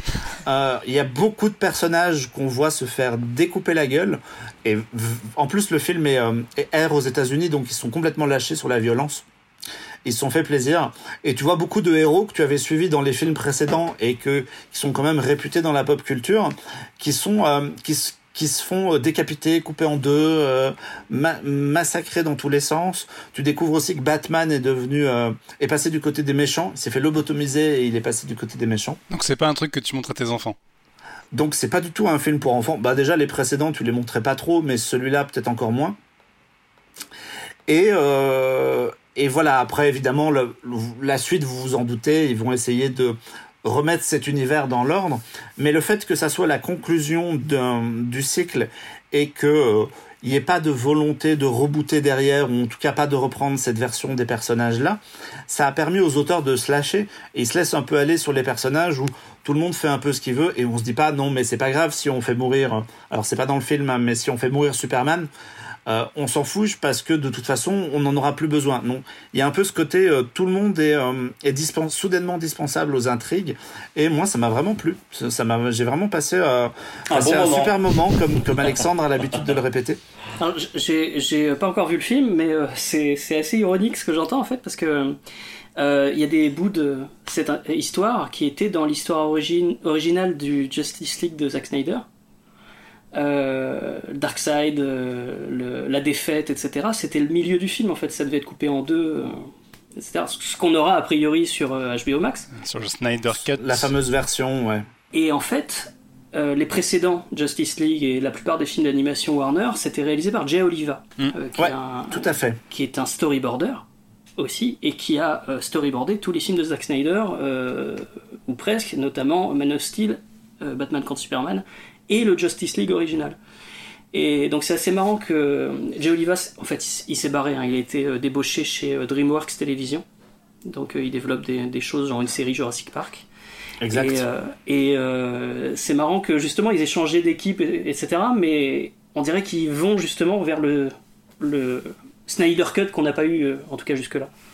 Mais c'est pas c'est pas la première fois en fait parce que euh, en, en, 2017 ils avaient sorti euh, Justice League Dark qui était déjà une histoire avec euh, John Constantine au cœur de, de l'intrigue et euh, des, des, magiciens. Et c'était Oliva qui avait réalisé. Ouais. C'était Oliva qui avait réalisé et c'était évoqué en tout cas comme basé sur le projet qu'aurait pu faire Guillermo del Toro à l'époque, euh, une espèce de tentative de faire une Justice League avec, des magiciens, et ils ont abandonné en fait l'idée de faire un live. Je crois qu'il y a un projet qui revient mais avec un, un différente, et, euh, ils ont repris des idées de ce truc-là. Mais la, saga en fait, les 15 films, c'est un truc assez bizarre parce que euh, évidemment, ça va piocher dans des comics qui ont déjà été, qui sont déjà parus et dans lesquels le cinéma va piocher aussi. Donc forcément, il y a des trucs qui se croisent. Il y a notamment en, 2019, ils ont fait un, long métrage sur la mort de Superman et, la mort de Superman, elle est réévoquée dans le Snyder avec le costume noir et ce genre de choses. Donc les, trucs se, recoupent un peu. Il y a pas de, je, crois pas qu'il y ait de notion de on pique des idées aux uns et aux autres. C'est juste que tout vient du comics en fait. Est-ce que tu dirais que justement c'est les versions réussies euh, des films ratés au cinéma? Bah, moi quand. Alors, je, les ai tous vus, les 15. Euh, alors, il y a des trucs, je trouve le démarrage de, la saga pas ouf, mais bon, le, les, histoires s'y prêtaient pas trop. Et puis, plus on avance et plus, euh, plus c'est solide en termes d'action et d'histoire. Et moi, je trouve ça pas mal, ouais par, le, le, il y a un film euh, en 2018 qui était sorti sur euh, Suicide Squad et qui était sorti d'ailleurs dans la, dans la foulée du, euh, du live. Et moi, je préfère la version animée. Je crois, je crois que t'es pas le seul. Mais... Très souvent, en fait, en tout cas chez, chez, DC et chez DC Warner, je trouve les versions animées plus intéressantes que, que les versions live. Ça marche aussi avec les séries, hein, quand tu, pas forcément dans les plus anciennes, mais sur euh, le portail euh, DC Online, ils ont, mis en, ils, ont diffusé une, série qui s'appelle Young Justice, qui reprend des, euh, des super-héros, les, les, sidekicks des super-héros version jeune. Et moi, je trouve ça beaucoup plus intéressant que tout ce qui se fait en live. Ouais, après, la question, c'est du coup, quand tu as un film comme ça qui débarque, enfin, qui clôt 15 autres films, faut avoir vu les 15 ou tu peux le regarder tout seul et t'es tranquille? Bah non, non, non. Alors, c'est complètement standalone. Par contre, là, ça nécessite quand même d'avoir un peu une culture comique, c'est de savoir un peu euh, qui est qui, où on va. Si, si c'est si c'est ton point d'entrée dans l'univers des super-héros, bon, c'est sûr que tu vas galérer. Ouais, mais bon, si tu sais que Batman c'est pour Wayne, a priori, c'est. Bon. Ouais, voilà. Ah, ah, bon Tu sais à peu près. si tu sais à peu près qui est Flash. Euh, Putain. désolé Alex, je Si tu sais à peu près qui est Flash et, et que t'as vaguement une idée de qui est Constantine à cause de Keanu Reeves, bon, tu t'en tires. Ok. Donc voilà, euh, bah comme à l'habitude de le dire Alexandre, euh, j'ai passé un très bon moment. c'est pas sorti, ça sort en, en DVD et en Blu-ray le 20 juin et ce sera suivi par un film d'animation qui s'appelle euh, Superman Man of Tomorrow qui sort à l'automne et pour le coup, comme le disait Alexandre, vu qu'ils ont changé les équipes techniques, euh, les équipes de le, que les réalisateurs ne sont plus les mêmes et qu'effectivement Jay Oliva est parti et, etc ils partent sur une ligne graphique très très différente. Avec on a vu de très deux trois photos de, de ce prochain film sur Superman qui a une animation un peu à la Archer. Je sais pas si vous avez, on avait parlé de cette série d'animation qui était avec des euh, des mouvements beaucoup plus euh, un peu plus lent et un graphique un peu spécial et du coup ça devrait ça devrait vachement trancher. Je pense que ce sera pas mal intéressant. Mais c'est pas plus mal s'ils renouvellent un peu la ligne graphique parce que moi j'en avais vu quelques-uns et c'est vrai que les films sont sympas parce qu'ils permettent de voir des trucs que tu vois pas forcément au, cinéma sur ces personnages là mais le, le, style graphique euh, bon tu sens que c'est quand même des prods qui sont faites relativement vite euh, avec des équipes bah, pas non plus dingues. Et c'était toujours ça, ça, ça, pêchait un peu toujours graphiquement quoi. Exactement. Donc voilà ça sort le 20 juin. Moi je, je recommande chaudement. Et puis ben à la limite ce que vous pouvez si les gens qui nous écoutent ont une, savent un peu qui sont les personnages, vous pouvez commencer par lui et remonter la timeline en regardant en compte à rebours. Et il y a quand même pas mal de choses qui sont, euh, qui sont assez cool à regarder. Et avant toute chose, moi je vais devoir vous laisser parce que j'ai baïonné mes enfants et ils sont en train de se C'est vrai. C'est vrai que ce podcast se fait au détriment des enfants. oui, euh, déjà qu'ils ont été confinés pendant très longtemps, bah si en plus si on peut pas les laisser. je vais quand même les nourrir un petit peu. Et euh, juste pour finir avec l'animation, euh, revoyez tous Batman contre le fantôme masqué si vous ne l'avez pas vu. Évidemment. Ah, T'inquiète pas, Marc, nous en fait la propagande tous les six mois à peu près. voilà, mais il faut, il faut le faire. Donc Marc a raison. Et euh, voilà. Je vous remercie beaucoup de m'avoir invité. Bah, merci Avec grand plaisir. Super agréable. On espère t'avoir en vrai une fois qu'on est complètement déconfiné et ah oui, parce qu'on a promis un verre de bière euh, ou, plusieurs. Ah, plusieurs. Plusieurs. plusieurs. Bah, merci beaucoup, merci. en tout cas, merci à tout le monde. Salut. Salut Alexandre. Ciao.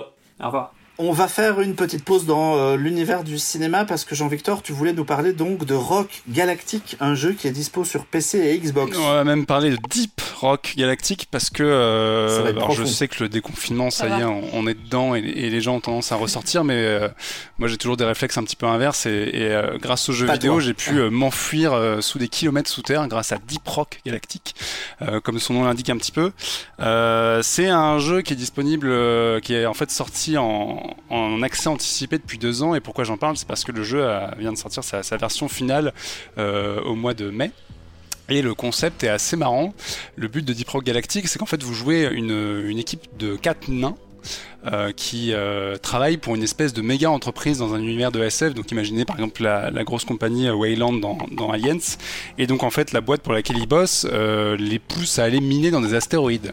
Donc en fait vous êtes balancé dans des astéroïdes à, bord d'une énorme foreuse et votre truc c'est de, donc de, visiter des espèces de caves cosmiques pour récupérer des minerais spéciaux etc. Sachant que l'intérêt du jeu, c'est pas euh, juste d'aller euh, miner euh, de l'or et, d'autres minerais en sous-sol, c'est que en fait ces sous-sols sont habités par des espèces de saloperies intergalactiques et que très vite il va falloir vous défendre. Donc en gros, vous allez descendre et vous retrouver face à des espèces de centaines d'araignées géantes et de tout un tas de trucs un peu un peu chelous.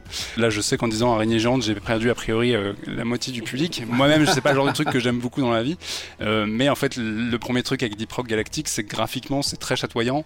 C'est un espèce de mélange entre du cartoon et un côté un peu pas pixelisé mais très euh, très polygonal quoi. C'est à dire que les, les, arêtes et les, et les formes sont un peu carrées c'est un peu rigolo ça fait un peu Minecraft bon en, plus travaillé mais il y a, c'est vraiment cette idée là et du coup euh, si comme moi vous aimez pas les bêtes à 8 pattes etc vous pouvez quand même jouer à Deep Rock parce qu'au contraire elles sont un peu rigolotes donc c'est pas c'est pas tellement le problème. Et donc c'est un jeu de coopération. En gros vous allez vraiment devoir reposer sur votre équipe sachant que il y a quatre emplacements dans votre équipe et donc il y a quatre classes différentes euh, qui se complètent évidemment. Donc il y en a un, c'est le c'est le, le, donc c'est le mec qui arrive avec sa sulfateuse et qui est avant tout là pour désinguer tout ce qui bouge. Il y en a un qui permet de poser des plateformes, etc. Euh, il y a euh, un foreur qui lui a une arme, c'est carrément euh, des espèces de bah, d'une grosse foreuse dans chaque main, donc il peut vraiment creuser des tunnels sans aucun problème.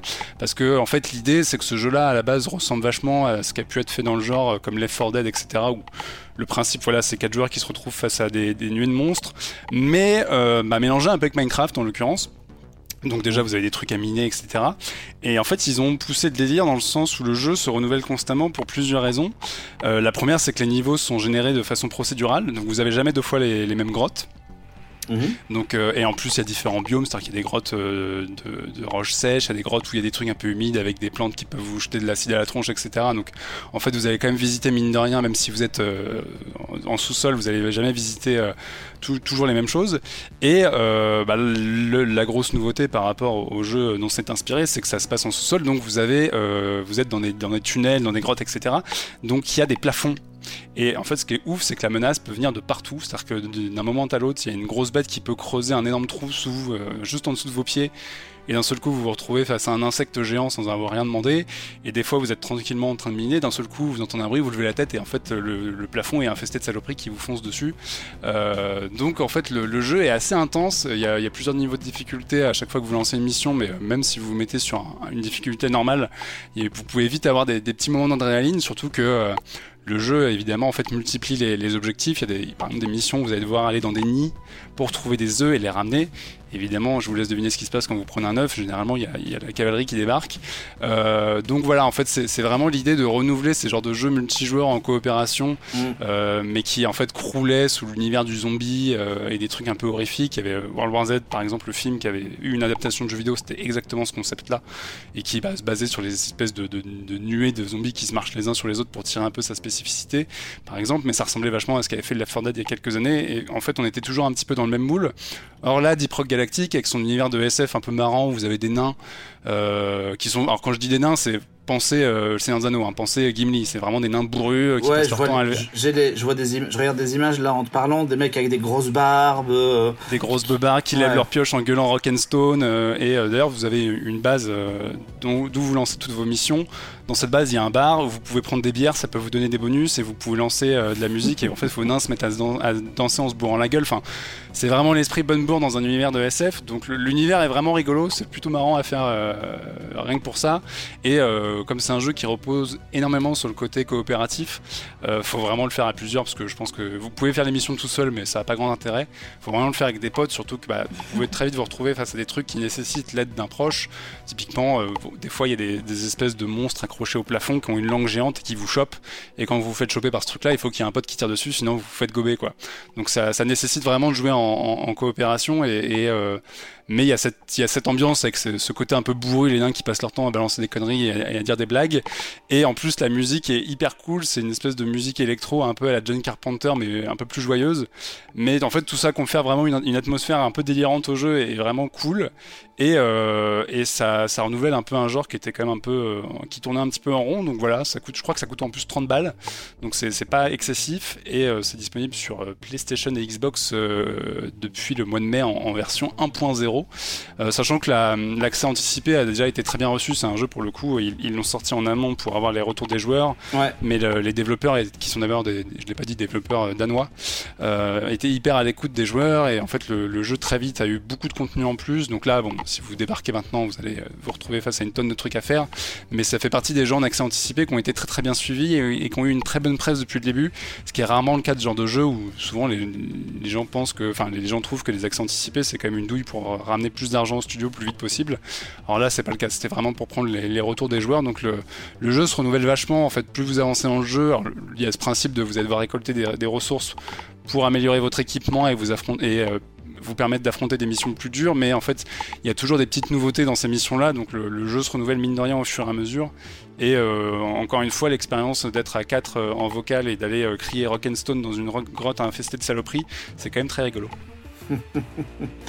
D'accord, donc en fait, tu dis que maintenant qu'on est déconfiné et que les parcs et jardins ont réouvert, si on a très envie de, s'enfermer chez soi, c'est une bonne recommandation. Ah, si t'as peur des gens et que tu veux garder la distanciation sociale, Deep Rock Galactic est ton ami. D'accord, bah très bien. Non mais ça a l'air super cool, super cool en tout cas, ça a l'air de vraiment, comme tu le disais, d'avoir un esprit très... Euh, rock'n'roll ultra jouissif où il peut arriver tout et n'importe quoi d'un coup et où euh, tout, a l'air euh, improbable et, euh, dans l'abus constamment. Mais franchement, ça me, ça me, ça me, tente bien quoi. Ouais, puis j'ai pas trop insisté sur le côté euh, minage, mais en fait il est vraiment très poussé parce que typiquement des fois il y, y, y, a des minerais qui sont au plafond. Et comment tu fais pour aller chercher un minerai au plafond? Bah, Ça nécessite quand même de se creuser un peu la tête parce que par exemple, il y a une classe, l'éclaireur, qui a un grappin, mais en fait, quand elle le lance, elle peut pas rester accrochée. Donc tout de suite, tu te prends la tête à, savoir comment est-ce que tu vas aller chercher ce truc-là, etc. Donc le jeu, enfin, c'est pas un prétexte en fait. Le côté minage est quand même assez poussé. Pour les gens qui adorent passer leur temps sur Minecraft et ce genre de trucs où il faut creuser des trucs, c'est quand même assez développé aussi. Et effectivement, le, jeu a vraiment cet esprit rock'n'roll, genre on se bourre la gueule, on va péter la gueule à des insectes dans des grottes sur des astéroïdes pour une méga corporation qui n'est absolument pas écolo, mais c'est un jeu vidéo donc c'est pas très grave. voilà. C'est l'occasion d'être de, un peu evil. C'est ça. Et donc, t'as dit que son prix, c'était de combien? Euh, Bah écoute, moi je l'ai payé 30 euros sur PC et je pense que c'est le même prix sur Xbox. Sachant que sur PC, c'est disponible sur Steam, la plateforme. Et euh, voilà. Ouais, c'est une, une exclue Xbox One côté, côté, euh, côté console, ouais. Alors par contre, je crois qu'il n'y a pas de, il y a pas de crossplay. Tu peux pas jouer euh, en étant sur PC avec un joueur Xbox ou inversement. Ok, très bien.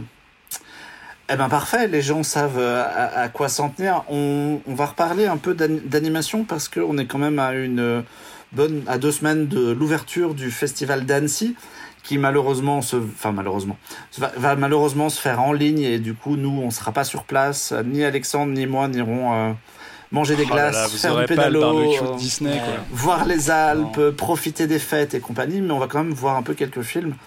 Et un peu à cette occasion-là, tu voulais nous parler d'un truc, Alexandre, que tu avais découvert à, à, une, un Annecy précédent Exactement, qui vient de sortir en, DVD, en VOD. Exactement, donc j'avais envie rapidement de vous parler de l'extraordinaire voyage de Marona. Donc c'est un long métrage d'animation roumain réalisé par Anka Damien, euh, qui avait déjà gagné un prix à Annecy en 2011. Elle avait gagné le Cristal en 2011. Euh, et en fait, c'est un film que j'avais découvert l'année dernière au festival donc du coup d'Annecy. Euh, et c'est quelque chose. Enfin, c'est un film pour moi. je pense que tu t'en souviens quand, quand je suis sorti du film et j'en parle à tout le monde encore encore maintenant. pour moi, ça a été. Enfin, si s'il si, si, était sorti en salle L'année dernière, je pense que je l'aurais mis en number one de mon top 10 2000, 2019. Oui. On est en 2020, oui. Oui, Alexandre, c'est bien, tu sais compter. C'est bien, je sais compter. Euh, et il est donc sorti finalement en janvier au cinéma euh, en France, mais en catimini. C'est-à-dire que je crois qu'il était distribué dans un truc genre 30 salles.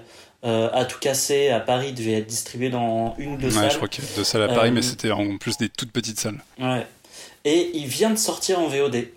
Donc euh, voilà, bah, bah, bonne occasion pour, pour l'acheter. Euh, donc l'extraordinaire voyage de Marona, ça raconte quoi? Ça raconte l'histoire d'un petit chien euh, qui est victime d'un accident et qui meurt. Bonne ambiance.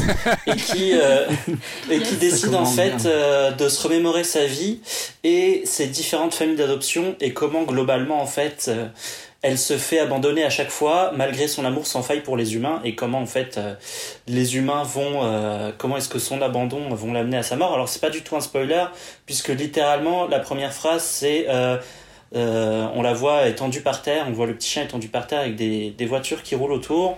Euh, et, euh, et, et ça dit euh, quelque chose du genre si ça vous dérange pas, je vais rembobiner le film de la vie, de ma vie. euh, c'est en général les choses qu'on fait quand on quand on meurt. Donc c'est euh, de base ça te pose. Donc, tu euh, démarres le film, pose- tu dis yeah, Ouais, tu fais Yeah, yes yeah. je vais kiffer.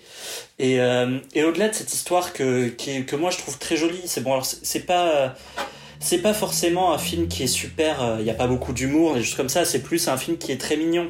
Et je pense que si vous le regardez avec des enfants, eux, ils vont pas du tout voir euh, la chose de la même façon que nous, on va pouvoir le voir. Mm. Un peu comme euh, Ma vie de courgette, par exemple, où effectivement, euh, moi je me souviens de Ma vie de courgette quand j'étais allé le voir au ciné.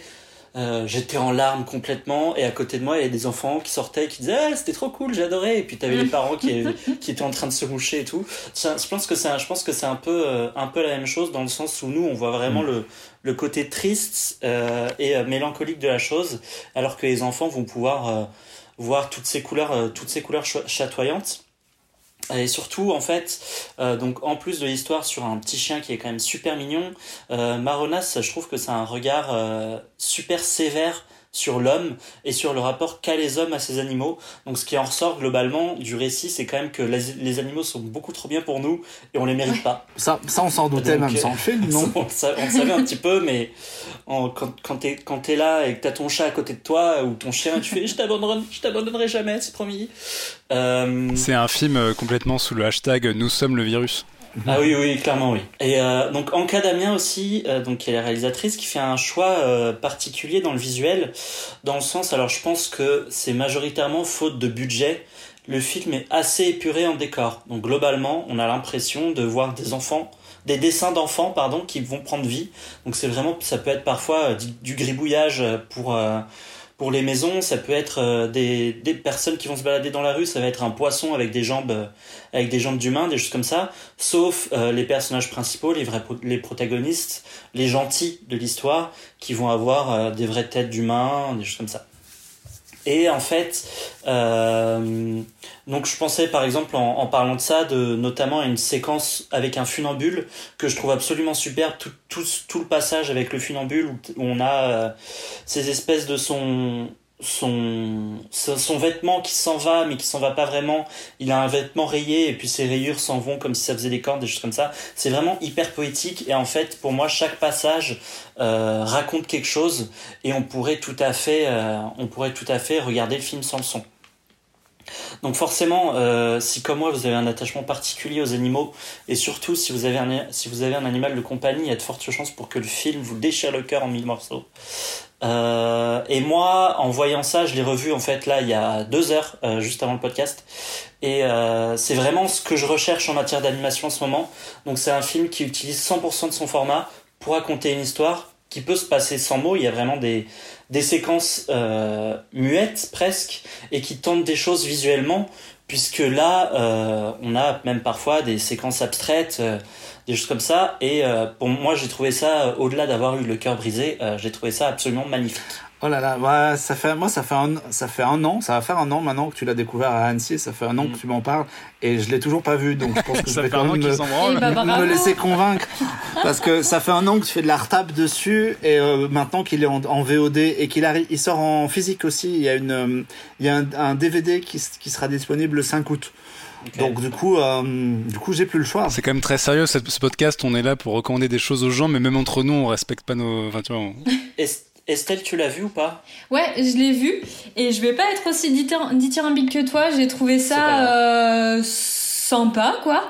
Euh, c'est effectivement très beau. Tout ce qui est autour de la fidélité animale, euh, c'est c'est magnifique. Il y a, on va pas spoiler, mais il y a une scène qui m'a effectivement fait mal au cœur comme pas possible et qui m'a qui m'a ému mais sinon à part ça j'ai trouvé ça plutôt hmm, pas mal rythmé mais euh, je sais pas ou alors est-ce que j'étais pas dans, dans l'humeur pour pour regarder le, ce film le jour où je l'ai vu je sais pas mais euh, mais ça m'a pas fait parce que ouais euh, j'avais vu alors c'était peut-être pas toi mais j'avais vu sur Twitter quelqu'un dithyrambique aussi dessus et quand c'est comme ça je m'attends toujours à Enfin, surtout, surtout avec de l'animation. Je suis quelqu'un qui adore l'animation, donc voilà, j'avais peut-être de trop grosses attentes aussi. Mais euh, même le côté visuel m'a pas forcément époustouflé. Bah après, après, le film, c'est quand même un trip, quoi. Il y a, je pense qu'il y, a cette notion de, de film très nébuleux euh, qui, est, qui, est, complètement dans une esthétique barrée où effectivement il y a le côté un peu euh, un peu euh, dessin d'enfant, mais ça mélange plein de trucs, ça mélange euh, de la pastel, de l'aquarelle, il y, y, a des passages qui sont qui ont mm. leur style graphique, etc. Et euh, moi, je suis comme toi, je suis pas un, un je sais pas, le film m'a pas foutu par terre, mais j'ai vraiment regardé le truc en, en me disant, euh, putain, j'ai pas de référent, en fait, je peux pas comparer ce film à autre chose parce que j'ai pas le souvenir d'avoir vu un truc qui utilisait des techniques entre guillemets un peu cheap au premier abord, mais qui arrive à, finalement à créer une identité visuelle et un univers euh, très nébuleux, très de, enfin de, l'ordre de, ouais, de, du subconscient, etc. Et, euh, et, de, mmh. et, de, se forger une identité pareille avec, ce, avec des techniques qui sont pas, enfin voilà, on n'est pas sur le, on n'est pas sur une méga prod à la Spider-Verse ou ce genre de choses. Et pourtant, je trouve que le film, ouais. il a il a un cachet qui est assez unique et où encore une fois, il, y a, en plus qui se renouvelle constamment. Je me souviens aussi de la, scène où il y a euh, un immeuble qui est en train de se construire et donc euh, il joue sur le, noir et blanc et puis sur la construction au fur et à mesure avec les couleurs qui apparaissent, etc. Donc en fait, il y a plein d'idées ultra visuelles, mais je pense que si, euh, enfin moi je l'ai regardé en, me disant putain, c'est ultra travaillé, c'est ultra fouillis et en même temps j'étais un peu comme toi, j'étais un peu distant du film. Enfin, j'étais pas à fond dans l'histoire de, de, Marona. Mm. Quoi. Ben, je suis désolé si vous n'avez pas de cœur. Euh, blague à part. Blague à part, effectivement, euh, je te rejoins un peu sur le rythme, hein, parce que encore voilà, je l'ai vu là, il y a, je l'ai vu, il y a, je l'ai revu il y a deux heures, et effectivement, en le revoyant, je me dis, ok, c'est vrai que bon, bah, il y a des passes. Globalement, ça aurait pu durer facilement, euh, je pense, ça aurait pu durer 15 à 15 à 30 minutes de moins. Euh, Sachant que c'est déjà court comme film, mais... non, c'est pas 1h20 Ouais, c'est, c'est 1h30. 1h32, non Ouais. Ouais. Et euh, mais euh, et, et, encore une fois, je trouve que enfin le, le film n'est pas n'est pas forcément parfait, mais je trouve qu'il y a quelque chose, en tout cas euh, que moi j'ai pris assez pers qui m'a parlé. Il y a il y a eu j'ai ressenti une émotion constante. Même si effectivement c'est pas parfait et encore une fois bon là ça va être assez personnel mais j'ai ressenti ressenti une émotion constante euh, que je ressens assez rarement quoi c'est vraiment genre ok euh, au début, on voit le petit chien qui meurt, hop, on ouvre le robinet à larmes et globalement, j'arrête pas de chialer jusqu'à la fin. Et c'est vraiment quelque chose que que que, que j'ai ressenti et que je peux pas vraiment que que je peux pas forcément expliquer. Et effectivement, je te rejoins un petit peu sur le côté euh, sur le rythme euh, sur le rythme qui est un peu bancal par moment et je crois aussi Jean-Victor, tu m'avais dit la même chose Ouais, bah enfin moi c'est plus sur l'histoire parce que pour le coup, euh, en fait, le, bah, voilà, c'est un, chien qui meurt et qui raconte sa vie, donc je trouve, l'histoire mignonne, mais ce qui m'a plus intéressé pour le coup, c'est vraiment cette idée d'avoir une proposition visuelle qui est, qui est, qui est constamment inventive, qui, qui pro propose constamment des choses, notamment des jeux sur les parallaxes, etc., et sur la, profondeur avec très peu de choses, et, de me dire putain, je, en fait, je suis ressorti en me disant j'ai pas de comparatif, vraiment, je peux pas dire, on dirait un mélange entre machin, non, pas du tout. Euh, après, je bouffe pas de l'animation autant que vous, je suis pas, suis pas tous les ans à Annecy, etc., donc peut-être qu'il y a d'autres films qui sont foutus comme ça, mais vraiment cette idée de voir une proposition artistique assez unique, et je pense que rien que pour ça, si vous aimez l'animation en général, ça vaut quand même le coup d'œil. Et enfin, en plus, c'est un bon film, hein, mais euh, mais y a vraiment cette idée de voilà les mecs ils ont je pense qu'ils ont réussi à tirer leur épingle du jeu. Ouais voilà comme tu le dis pour moi ça vaut le coup d'œil. Après euh... voilà. Ça, ça, ça, je plombe je plombe l'ambiance désolé mais non non non mais attends on est là aussi pour euh, pour débattre. C'est intéressant euh, et en fait euh, bah, pour pour le coup moi je l'ai vu avec ma copine et elle est pas du tout entrée dedans ouais, parce que un peu moi typiquement ma, ma copine alors je, je, bon, elle va me tuer si je raconte trop ma vie privée, mais elle est très sensible aux questions d'animaux dans les films. Typiquement, tu regardes John Wick avec elle, au bout d'un quart d'heure, elle est en larmes, c'est fini. on touche, elle préfère qu'on touche aux humains qu'aux animaux pour vous donner un peu le, le, niveau. Et là, en fait, à Marona, je me suis dit, ok, je lance un truc avec un chien qui meurt au début, ça va être terminé. Et en fait, non, elle, elle m'a dit, ouais, c'est mignon, c'est joli, machin, mais ça l'a pas euh, poussé aux larmes, quoi. Donc voilà. Je suis exactement dans, dans le même cas qu'elle. Pour le coup, euh, c'est et ça m'a fait, alors rien à voir, mais ça m'a fait penser au film euh, Le Tekel. Alors bon, en, dans un tout autre ouais. genre. Je sais pas si vous l'avez vu. Ouais. Je ne l'ai pas vu, c'est quoi? Euh, bah, c'est, c'est l'histoire d'un chien euh, qui a différents maîtres. Et pour le coup, c'est à la fois t'as un humour ultra noir, ultra glauque. Et euh, alors je sais plus de quelle nationalité c'est. C'est américain, c'est réalisé par euh, Todd Solondz qui a fait. euh, Ah oui, exact. Oui, oui, bah oui, il était à Deauville Voilà. ce film, donc euh, comme Exactement. c'est américain. Ouais. Et, euh, Ouais, c'est une comédie indé en live, c'est c'est très différent, ouais. Ok. Et, et à la fois, c'est c'est- c'est franchement. un- Enfin, moi j'avais adoré ce film. Je l'ai plus forcément en mémoire dans, dans, dans tous les détails, mais euh, ça m'a donné envie de le revoir, tu vois, typiquement. Donc, euh, Donc voilà, vous vous pouvez, vous pouvez vous J'ai faire un double feature sur les chiens. c'est ça. Mais donc voilà, Marona, moi, c'est c'est chaudement recommandé. euh, et encore plus, si vous aimez l'animation, euh, vous allez effectivement voir des choses que vous n'avez pas ou peu vues avant. Ok, très bien. Bah du coup, comme on l'a dit, c'est dispo en, en, en VOD dès maintenant et ça sort en physique dans les magasins le, le 5 août prochain. On va enchaîner complètement sans transition sur un petit événement euh, Netflix.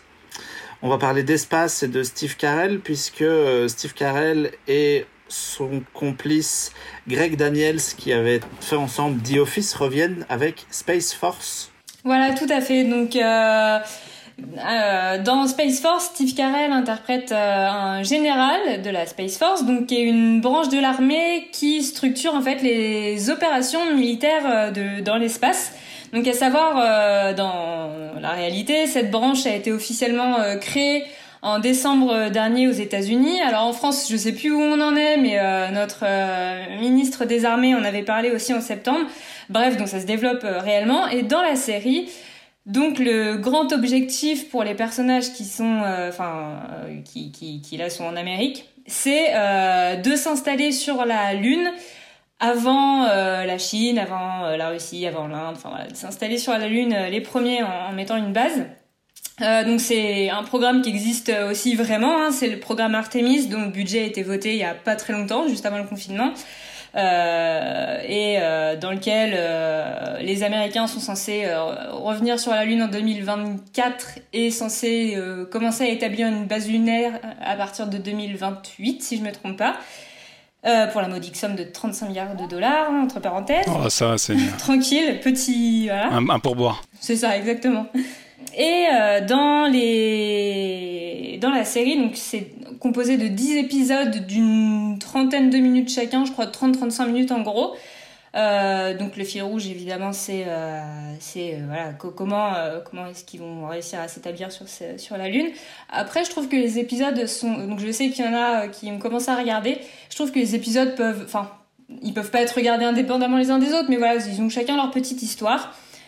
Euh, donc c'est beaucoup comparé à The Office que moi j'ai pas vu, mais ce que je retiens pour l'instant, euh, donc là sur les 10 épisodes j'en suis à 6, et euh, ce que je retiens c'est que c'est plutôt pas mal, mais c'est très très très inégal.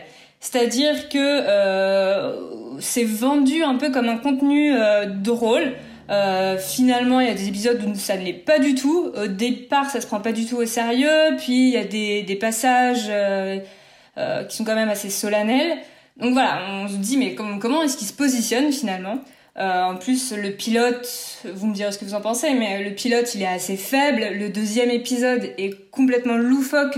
Enfin, quand on voit ça, en fait, c'est, c'est, c'est, c'est- je pense qu'on perd la moitié des, des de Ouais, l'audience des, parce que de- des spectateurs en route, ouais, c'est clair. ah ouais, c'est c'est tellement barré en fait, c'est un humour qui est tellement euh, barré et l'idée est tellement pff, improbable que soit t'adhères totalement, ce qui a été mon cas, ça m'a, c'est un épisode qui m'a éclaté, enfin j'ai trouvé ça génial.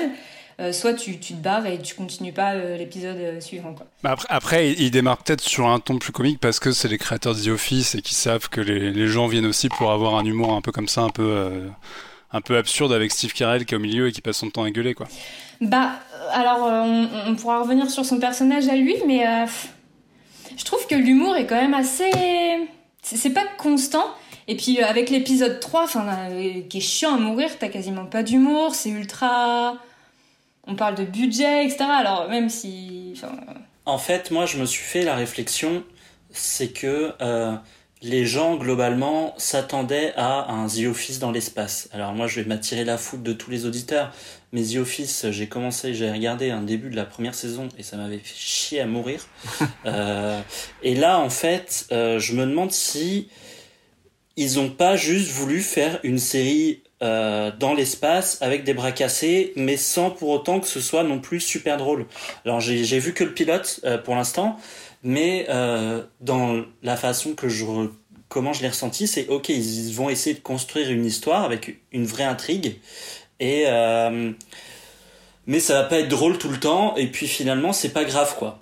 Bah aussi d'exploiter finalement le à la base je pense que comme beaucoup de gens, ils, ils, peut-être que la série, enfin moi ce que je me suis envoyé au début, peut-être que les créateurs, en fait, quand il y a eu cette histoire de Space Force qui était créée par Trump, peut-être qu'il y a une soirée, ils se sont brûlés la gueule en disant ah t'as vu, il crée une Space Force, c'est quand même très bizarre de créer une force militaire de l'espace aujourd'hui, et ça les peut-être fait marrer, ils se dit vas-y on en fait une série à force de faire des blagues là-dessus, et peut-être qu'en essayant un peu de coucher le truc sur le papier, ils se sont aussi rendu compte qu'il y avait un, mine de rien un univers à exploiter, que c'est quand même une idée tellement délirante d'avoir une force militaire de l'espace qu'ils euh, se sont dit on a peut-être aussi un truc à exploiter et juste euh, pas faire enfin pas faire que des blagues quoi.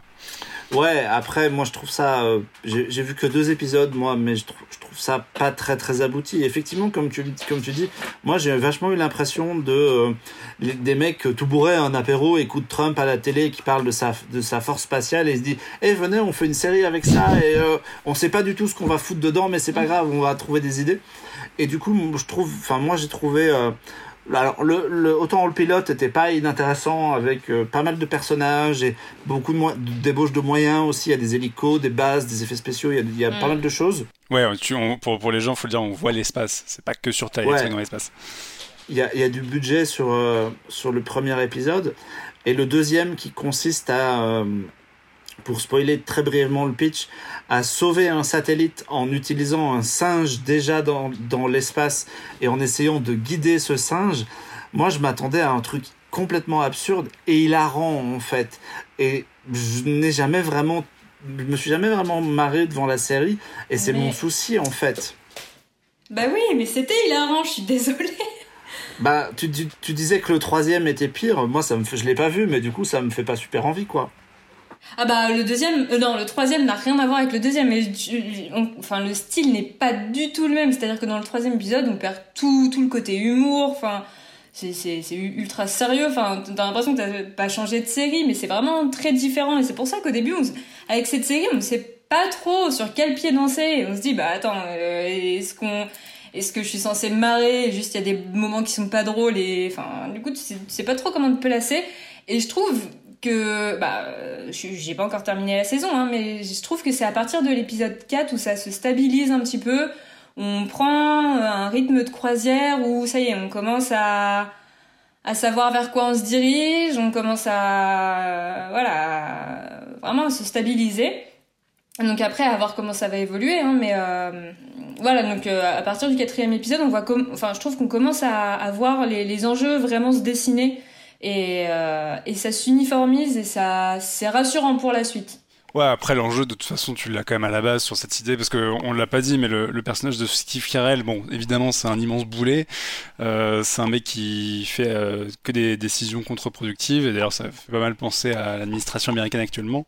Et euh, t'as quand même cette idée de voilà, tu, tu mets un espèce de militaire bourrin euh, carriériste dans un, dans un domaine qu'il maîtrise pas du tout. Et au, début, il veut pas y aller. Hein. On lui dit, oh, on Space Force, il se marre en fait. Et on lui dit, non, mais c'est toi qui vas la faire. Et là, il fait, ah merde. Donc il y a, quand même cet enjeu de comment est-ce que tu, tout simplement, t'animes un, une branche euh, aussi, euh, enfin, qui repose quand même sur du vide, quoi. Mmh.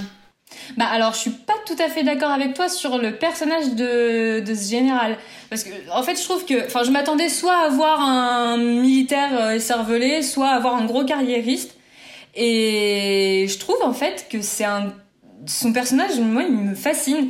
Je trouve que c'est un super juste milieu. C'est-à-dire que c'est un mec qui, c'est juste un, un, un, un homme qui, aime bien son métier, même si à la base, voilà, euh, comme tu le disais, il n'était pas euh, forcément chaud pour euh, pour se charger de la Space Force. Finalement, bah, il s'investit dedans. Et, et je trouve qu'il accorde une, enfin, il accorde au travail toute toute la valeur de la chose tout ce que le travail peut apporter à une personne, je trouve qu'il le, il le considère. Je trouve que c'est un mec qui garde la tête sur les épaules voilà, c'est un père de famille qui, qui bosse aussi parce que bah on se rend compte que sa famille bah faut, faut la gérer et qu'elle est pas simple à gérer. Et je trouve justement que c'est pas c'est pas que un carriériste. Quand je te dis que c'est un carriériste, c'est que c'est un, un Américain en fait. C'est un mec qui travaille quand même pour son gouvernement. Il est patriote à mort. Oui. Il estime que les États-Unis c'est le top du top et donc que la Space Force américaine doit être la plus grande de tous les temps. Mais et en fait, donc il y a Mm. cette dimension-là. Genre, on est les États-Unis, fuck yeah, on y va. Et en même temps, c'est quand même un immense boulet. Enfin, tu vois, le deuxième épisode où euh, t'as des mecs qui lui disent, bah attends, on peut régler ce problème-là Ouais. en faisant ça. Et en fait, comme il comprend pas ce que les mecs lui expliquent, il envoie un singe. Ouais, Bon, non, c'est cool, alors du coup moi je trouve ça drôle, mais, euh, mais t'as quand même ce côté, le- il est à côté de ses pompes le gars quoi. Ah Bah, c'est-à-dire qu'il y connaît rien en science et tout ça. Donc ouais, forcément, des fois t'arrives à des situations où tu te dis putain, mais c'est vrai, quel, quel idiot quoi. Mais euh, je, le- je le trouve pas non plus complètement euh, bête ou tu vois, il a quand même un sens de la réflexion. Enfin, tu vois, il... Bah il a, il a bon fond en fait. tout à fait. Il fait, il- et puis il fait son job en fait, même si, euh, même s'il aime pas trop euh, visiblement être là, il fait son taf quoi. Hmm. Et d'ailleurs c'est, bah on en a pas parlé, mais c'est en fait moi je trouve la, la grande force de, de Steve Carell parce que c'est quand même un putain d'acteur et il avait déjà réussi à faire ça Ouais. dans The Office où au début de The Office t'as juste envie de le défenestrer à, à tout bout de champ. Et plus la série avançait et plus mine de rien t'étais attaché à cet immense enfoiré et c'est vraiment le genre de personnage que tu détestes adorer et inversement. Et du coup ouais il y a quand même ce côté euh, enfin moi pour le coup je vais je vais à l'inverse de Marc. Enfin moi Steve Carell en fait il suffit qu'il soit à l'écran déjà pour que je me marre un petit peu et je trouve qu'il est génialissime notamment que dès qu'il s'énerve il a des gueules pas possibles etc et c'est quand même un, un acteur qui a qui a une tête un peu burlesque quoi, et qui est capable d'exprimer beaucoup de choses. Et je trouve que bah, euh, comme d'habitude il est excelle et si euh, vous aimez bien ce mec là a priori de toute façon vous allez passer un bon moment avec Space Force parce que il, bon, c'est un véhicule aussi pour Steve Carell. Et euh, c'est surtout un vrai plaisir pour moi, j'ai trouvé, euh, de revoir Lisa Kudrow, qui joue Phoebe dans Friends, euh, Oui. dans un rôle, euh, dans un vrai rôle et qui est pas vrai, qui est pas, qui est pas trop un second couteau et qui est, euh, qui, qui permet, qui lui permet de, de montrer son talent, quoi. Donc ça, moi, ça me fait plaisir aussi de l'avoir, euh, de l'avoir là-dedans. moi sachant qu'il y a, il y a aussi Malkovich Ah bah ouais, ouais, Malkovich, il est génial, c'est clair. Et il y a vraiment plein de, de personnages secondaires qui sont... euh, voilà, qui vraiment tiennent le coup et valent le coup. Donc euh, ça aussi, ça fait plaisir. Tout ne repose pas que sur Steve Carell, et c'est vrai que son duo euh, Ouais. avec John Malkovich est euh, particulièrement bien fichu aussi. Je trouve à l'image du personnage de Steve Carell, mais voilà. Ouais, et il y a Ben Schwartz aussi, qui est un humoriste qui monte et qui a fait, qui fait beaucoup de doublage, notamment la voix de Sonic, qui est Ah, c'est celui qui fait le... celui le, jeune avec médias, là. le, ouais, ce- le jeune avec plein de Oh. cheveux sur la tête, ouais. Il joue tellement bien, mais il est tellement énervant, j'ai envie de le balancer par la fenêtre. bah, dès que tu, Ah dès que là tu le vois pense à Sonic C'est un, sup- c'est un super comédien de doublage. Il fait, euh, il, joue- il double Fifi dans la bande à Picsou aussi. Ok. D'accord. Donc voilà, bah écoutez, très bien. hein, vous avez l'air d'être quand même plutôt favorable à, à- à la série, même si c'est pas, euh, si c'est pas The Office ou en tout cas pas The Office dans l'espace. c'est pas la série du siècle mais c'est sympa ouais Voilà, exactement. Toi qui cherchais Jean-Victor, parce qu'on aime bien ici me, trouver des séries dans des contextes. Toi qui aimes bien manger le midi devant une petite série, ça passe quoi. exactement c'est ce que je fais d'ailleurs je mange le midi devant Space Force Et on va, on va rester sur Netflix, mais pour parler euh, de, de la Terre Ferme cette fois-ci, avec The Last Dance, le fameux documentaire sur Michael Jordan.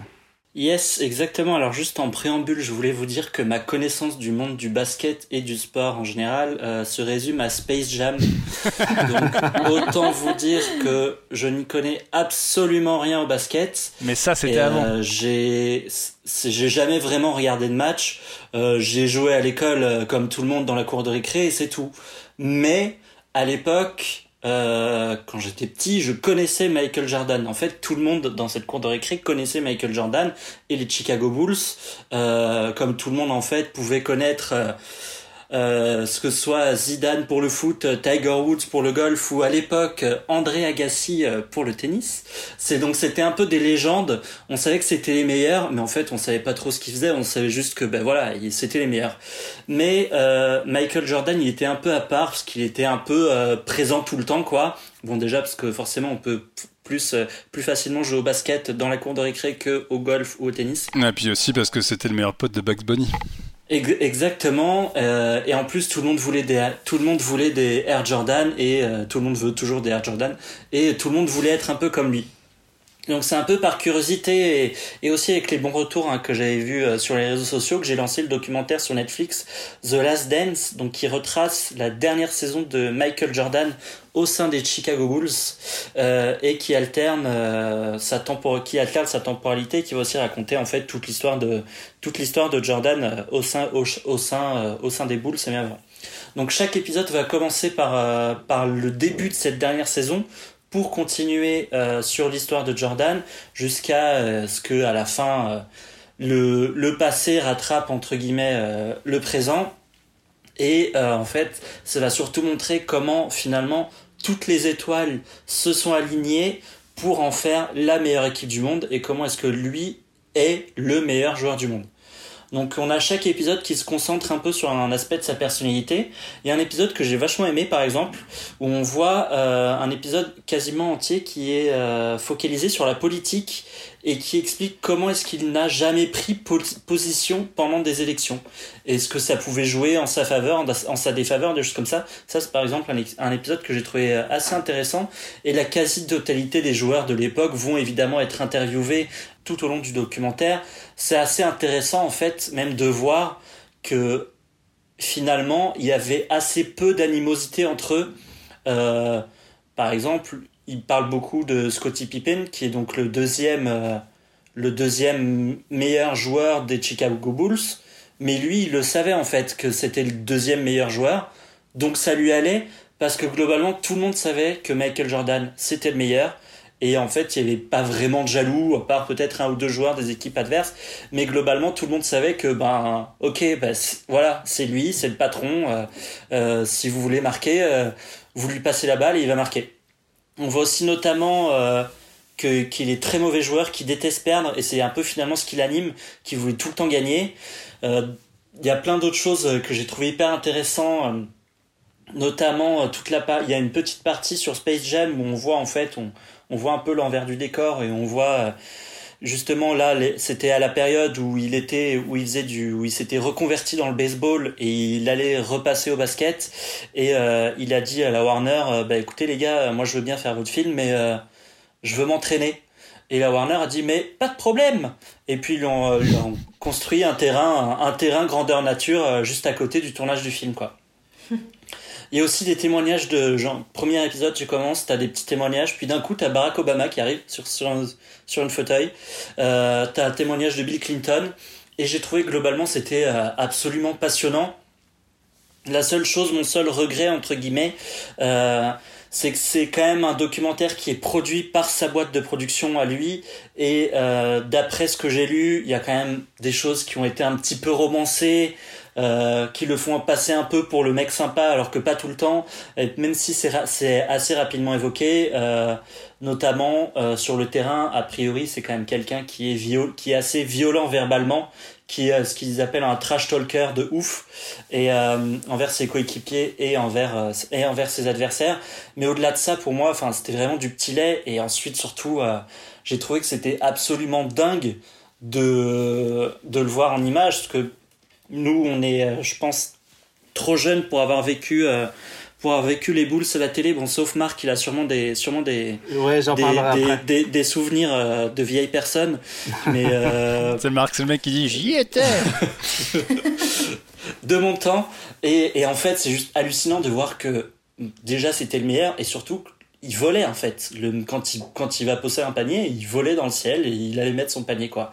Et dans les autres choses que j'ai appris, j'ai toujours cru au basket que euh, ben euh, le, le côté du euh, ils sont à 50-50 et il reste 3 secondes de la fin et du coup on passe le on passe le ballon à un mec et il va le jeter euh, juste à juste au moment où le coup de sifflet tombe. J'ai toujours cru que ça c'était dans les films et en fait non, visiblement c'est monnaie courante ou en tout cas c'est arrivé assez régulièrement et euh, voilà, c'était plutôt le, le petit détail le petit détail qui m'a amusé.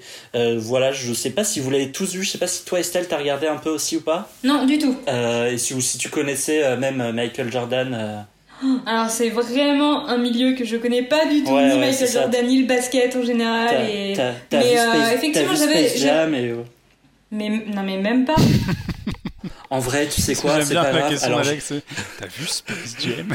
je, je, je, je, je l'ai revu, euh, je l'ai revu juste après le documentaire et en fait, euh, c'était une film que j'avais, j'avais adoré quand j'avais 10 ans et dans ma tête, c'était toujours trop bien et je l'ai revu et en fait, c'est pas top.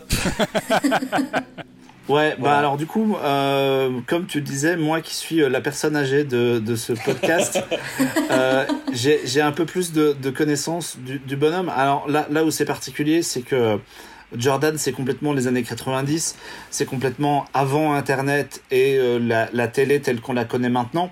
Donc en fait, euh, les images des Chicago Bulls, on n'en avait pas beaucoup et on n'avait pas grand-chose que, euh, ce que, ce que les médias français voulaient bien en montrer. Et euh, du coup, pour la, la, jeune basketteur que j'ai été très brièvement à un moment donné dans les années 90, le, le, la, la référence c'était la Dream Team.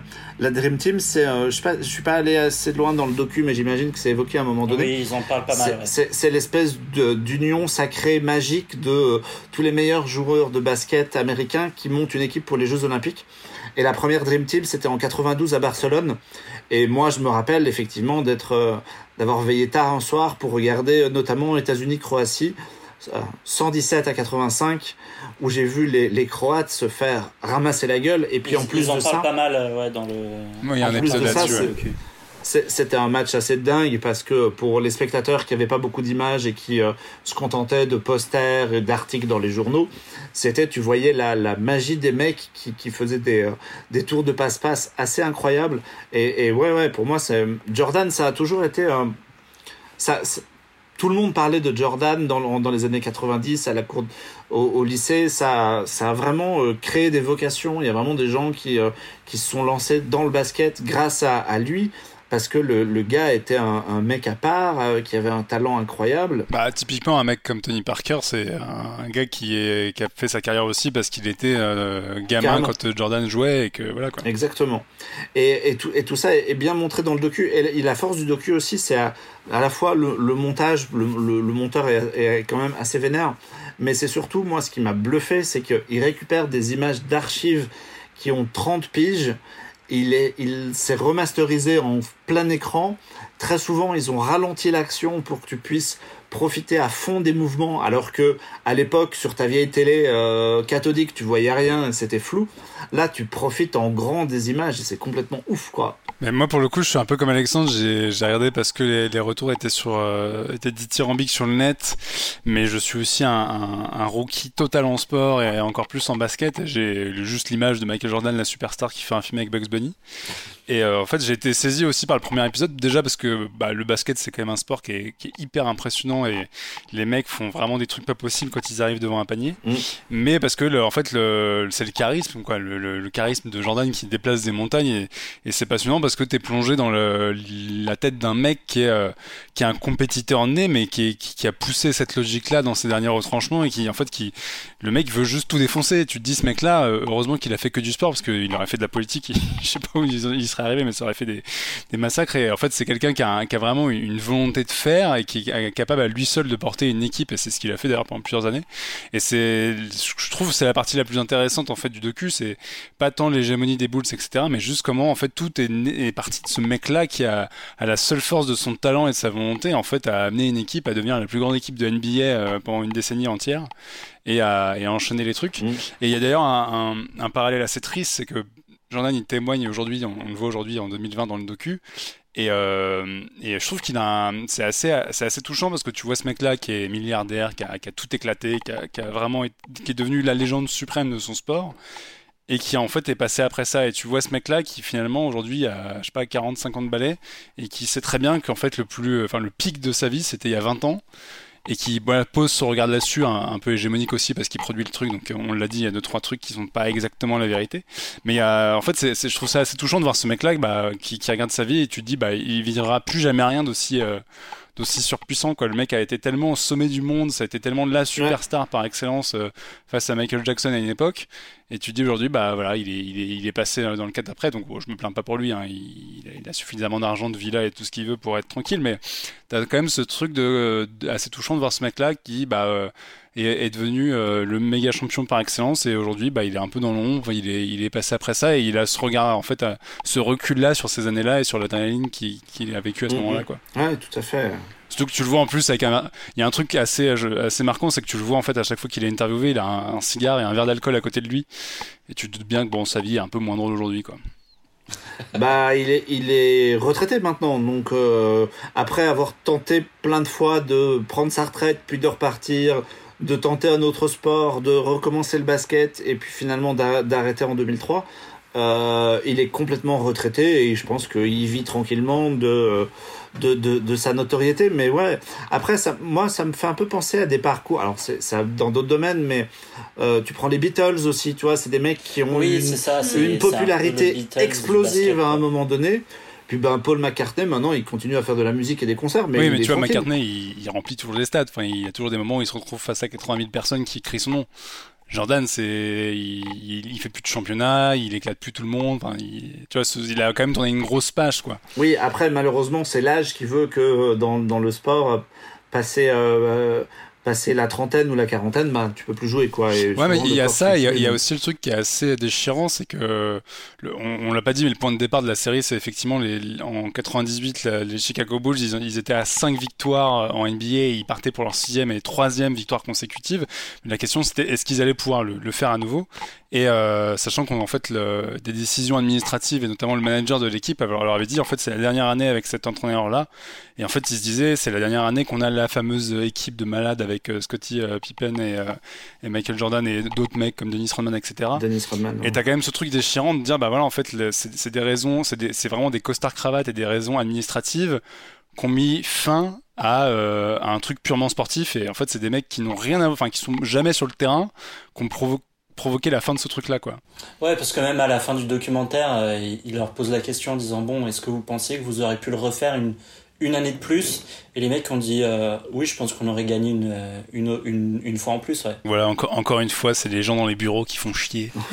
Mais, je- mais je trouve que c'est même hyper passionnant pour quelqu'un euh, qui, qui n'y connaît rien au basket, quoi. Parce qu'il y a notre cas, ouais. Qui, Ouais. en fait, qui, qui en fait raconte simplement l'histoire. L'histoire d'un mec qui part de rien et qui, qui se retrouve propulsé en mode superstar et qui, effectivement, tu peux pas nier parce que tu le vois de tes yeux à l'image, bah, c'est le meilleur, quoi. Il y a personne qui peut le surpasser. Ouais, dont l'influence dans la pop culture a été assez dingue après, puisque on ça va même jusqu'à euh, le Spider-Man Into the Spider-Verse où ils reprennent les, les, les baskets iconiques et ils en refont quelque chose autour de ça. Donc c'est vraiment un truc hyper marquant, quoi. Ouais, puis c'est aussi le reflet de l'époque, quoi. Donc c'est, enfin, moi et Alex, typiquement, on n'est pas à fond dans le basket, mais il y a un truc moi qui m'a accroché dès le début, c'est que tu vois les années 90, quoi. C'est vraiment euh, l'atmosphère de cette époque-là. Et, euh, et oui, c'est dans le domaine du basket, mais tu revis un peu ta jeunesse si t'as grandi dans ces années-là, quoi. C'est vrai que tu vois, moi je, connais pas du tout, mais alors vraiment euh, niveau zéro quoi. Mais euh, évidemment le nom m'a toujours évoqué. Enfin voilà, je sais que c'est un grand basketteur, je sais que ça a été une superstar. Et c'est vrai que bah, votre retour est hyper encourageant parce que du coup on se dit bah voilà c'est peut-être le moment de, de, de rattraper un truc que que t'as que t'as loupé, que t'as pas vécu.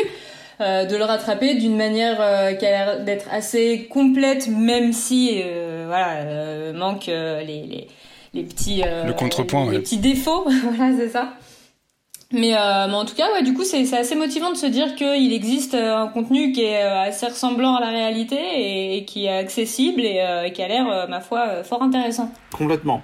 Alors du coup, si, si vous voulez prolonger le plaisir, c'est un peu compliqué de trouver des, euh, des matchs de basket entiers à moins de plonger dans les euh, bas-fonds d'Internet et de... Tu et- peux trouver et- sur YouTube, mais c'est pas des super qualités Ouais, en plus, quoi. mais pas- sinon, sur la chaîne officielle de la NBA, il y a...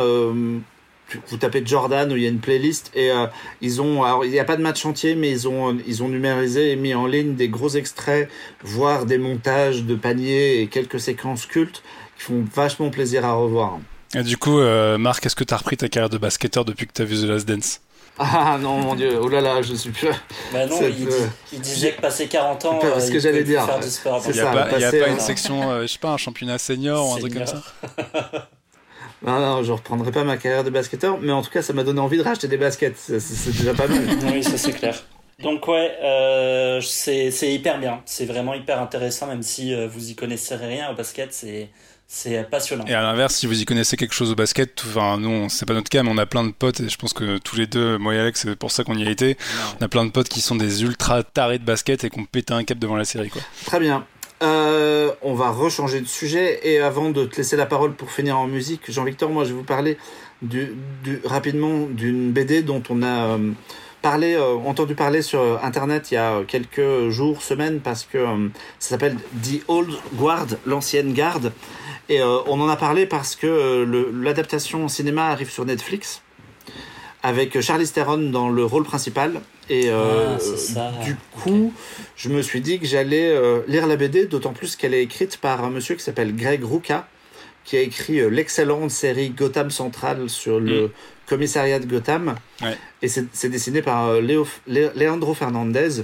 Et en plus, comme ça, euh, ça collait avec le déconfinement, je me suis dit que c'était un peu l'occasion d'aller dans une librairie et de, de donner de l'argent à un libraire dans, dans, la vraie vie. Donc c'était plutôt une idée cool.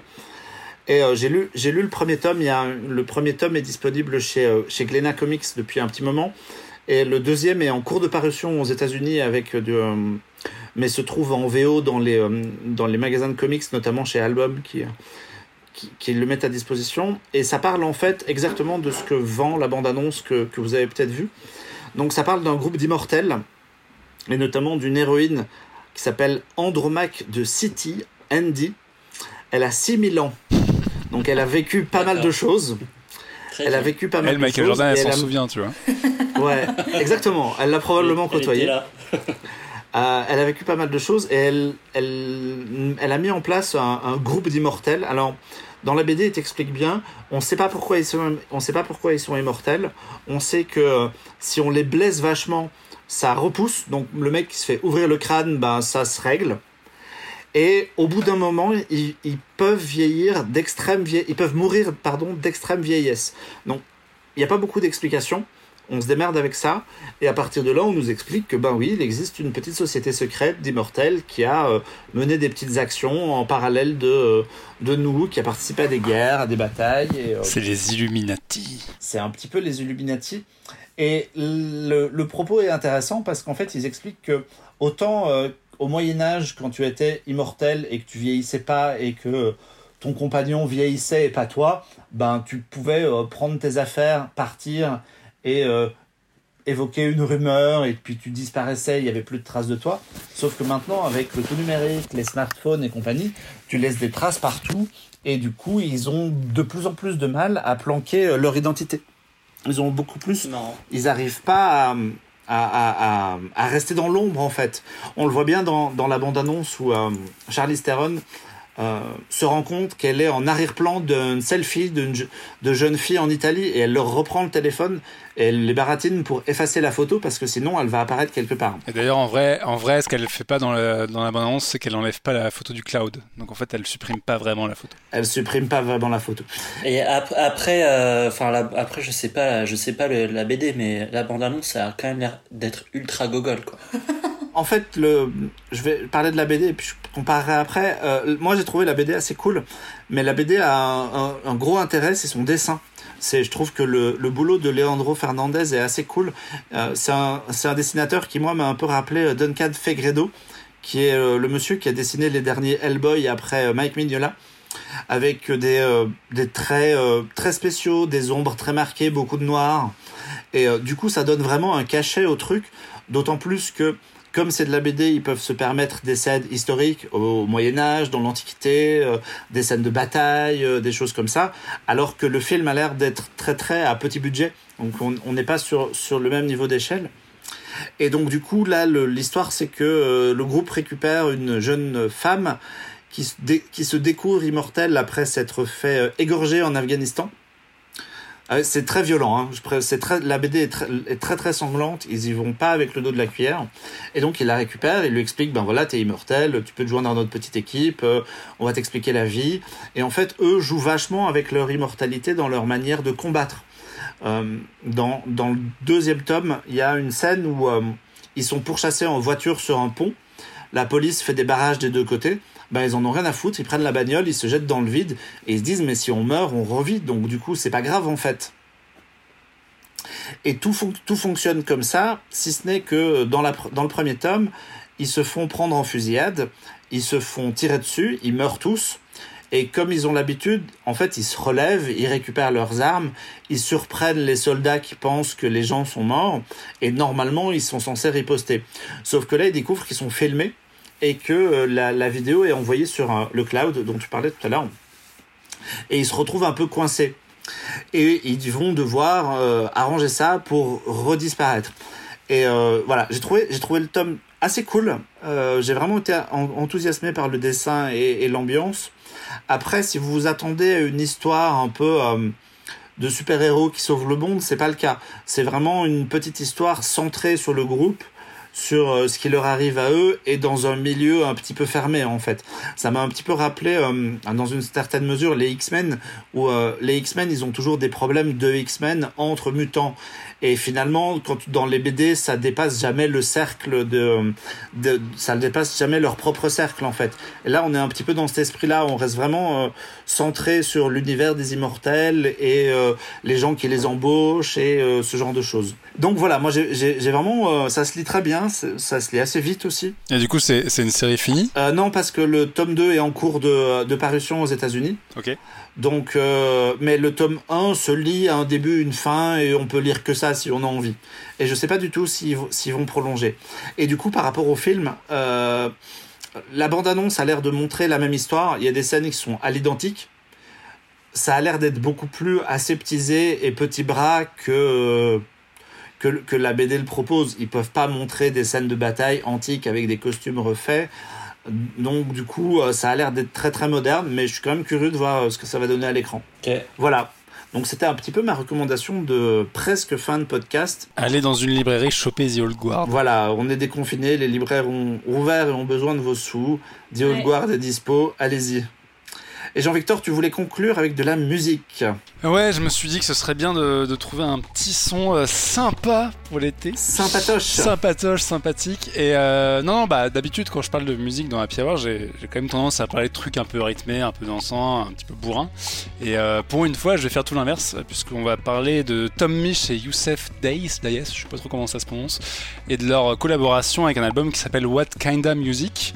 Alors c'est deux musiciens londoniens qui ont la vingtaine, 24 ans pour Tom Misch et 25 pour Youssef Days et qui en fait font partie un peu de la nouvelle avant-garde du jazz euh, anglais. Mhm. Et c'est des mecs qui depuis quelques années sont en train de vraiment de, faire leur trou euh, et qui sont euh, vraiment de la nouvelle génération dans le sens où c'est des gars qui ont commencé par poster des trucs sur internet etc et qui se sont fait connaître comme ça et euh, petit à petit, ils ont réussi à, approcher des maisons de disques et à, se créer un, entourage de musiciens.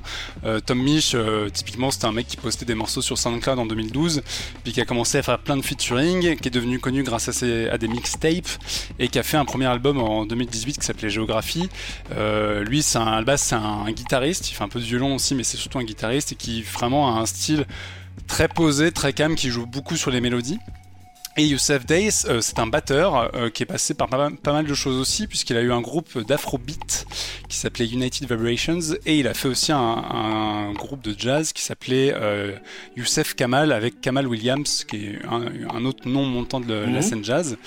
Et en fait, ces deux mecs-là ont fini par se rencontrer il y a pas très longtemps, et ils, appréciaient ce que faisaient l'un et l'autre, et se sont dit, vas-y, on va s'enfermer dans un studio et on va voir ce qui se passe.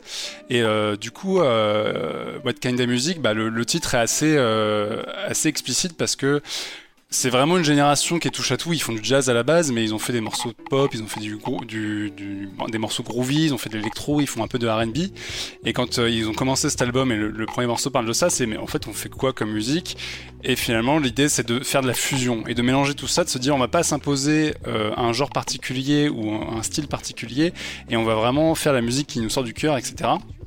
Et le résultat est, à la hauteur des, des attentes, puisqu'ils ont carrément été diffusés sur le label de Blue Note, un, le plus gros label de musique jazz au monde. C'est le label sur lequel sortaient les albums de Coltrane, de Sidney Bucket ou encore de Miles Davis ou récemment de Nora Jones. Donc voilà, ils ont vraiment réussi à atteindre le sommet avec cet album-là. Euh, faut savoir que c'est marrant parce qu'en fait, à la base, ils ont un style qui est un peu différent, sachant que je l'ai dit, Tom Misch, c'est un mec qui fait de la musique euh, plutôt posée et, assez chill. Et euh, mm-hmm. Youssef Day, c'est un batteur qui a pour le coup des, des vraiment des, des des, rythmiques très syncopées, très tortueuses, qui aiment bien un peu euh, vraiment faire des, trucs un peu tarés à la batterie et pas juste respecter les, les, quatre temps et les trucs de base quoi. Et en fait le mariage fonctionne super bien dans le sens où Tomish il est là pour poser une atmosphère vraiment planante et où Youssef euh, il va essayer de jouer euh, dedans et de, de, rythmer tout ça mais tout en respectant le truc et ils ont trouvé un juste milieu qui marche du feu de Dieu. Euh, et l'album, en fait, est mine de rien assez varié. Il y a, un, morceau, par exemple, qui s'appelle Last 100, qui est très pop, avec un, refrain qui, est très catchy, etc. Mais euh, en fait, au fur et à mesure de l'album, que ce soit le premier morceau qui pose un peu cette question de quelle musique on fait, etc. Et au fur et à mesure, ils sont quand même là pour faire de la musique plutôt planante. Il y a notamment un morceau qui s'appelle Lift Off, euh, le titre est assez explicite aussi, c'est l'idée de décoller, où euh, à la basse ils sont pas fait chier, ils ont été chercher euh, Rocco Paladino, qui est le fils de Pino Paladino, c'est peut-être pas un nom qui parle à tout le monde, mais c'est un Pino Palladino, c'est un des plus grands bassistes de l'histoire de la musique. C'est un mec qui a bossé pour euh, tout et n'importe qui et qui est un monstre. Et évidemment, son fils joue très très bien de la basse, donc ils ont été chercher son fils et ils ont fait un morceau euh, vraiment sur cette idée de décollage qui, est progressif, où euh, ça part vraiment d'un petit riff de guitare, enfin c'est même pas un riff, mais d'une petite mélodie de guitare, et ils construisent dessus. Et le morceau prend une ampleur assez folle et touche un petit peu au rock.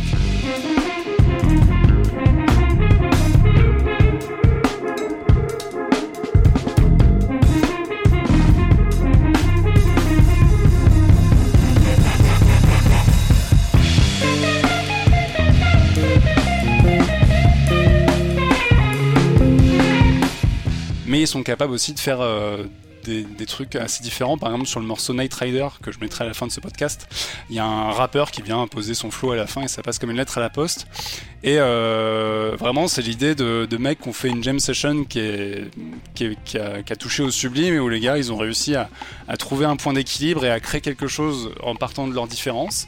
Donc c'est un terrain d'expérimentation qui, euh, a vraiment tourné à une réussite.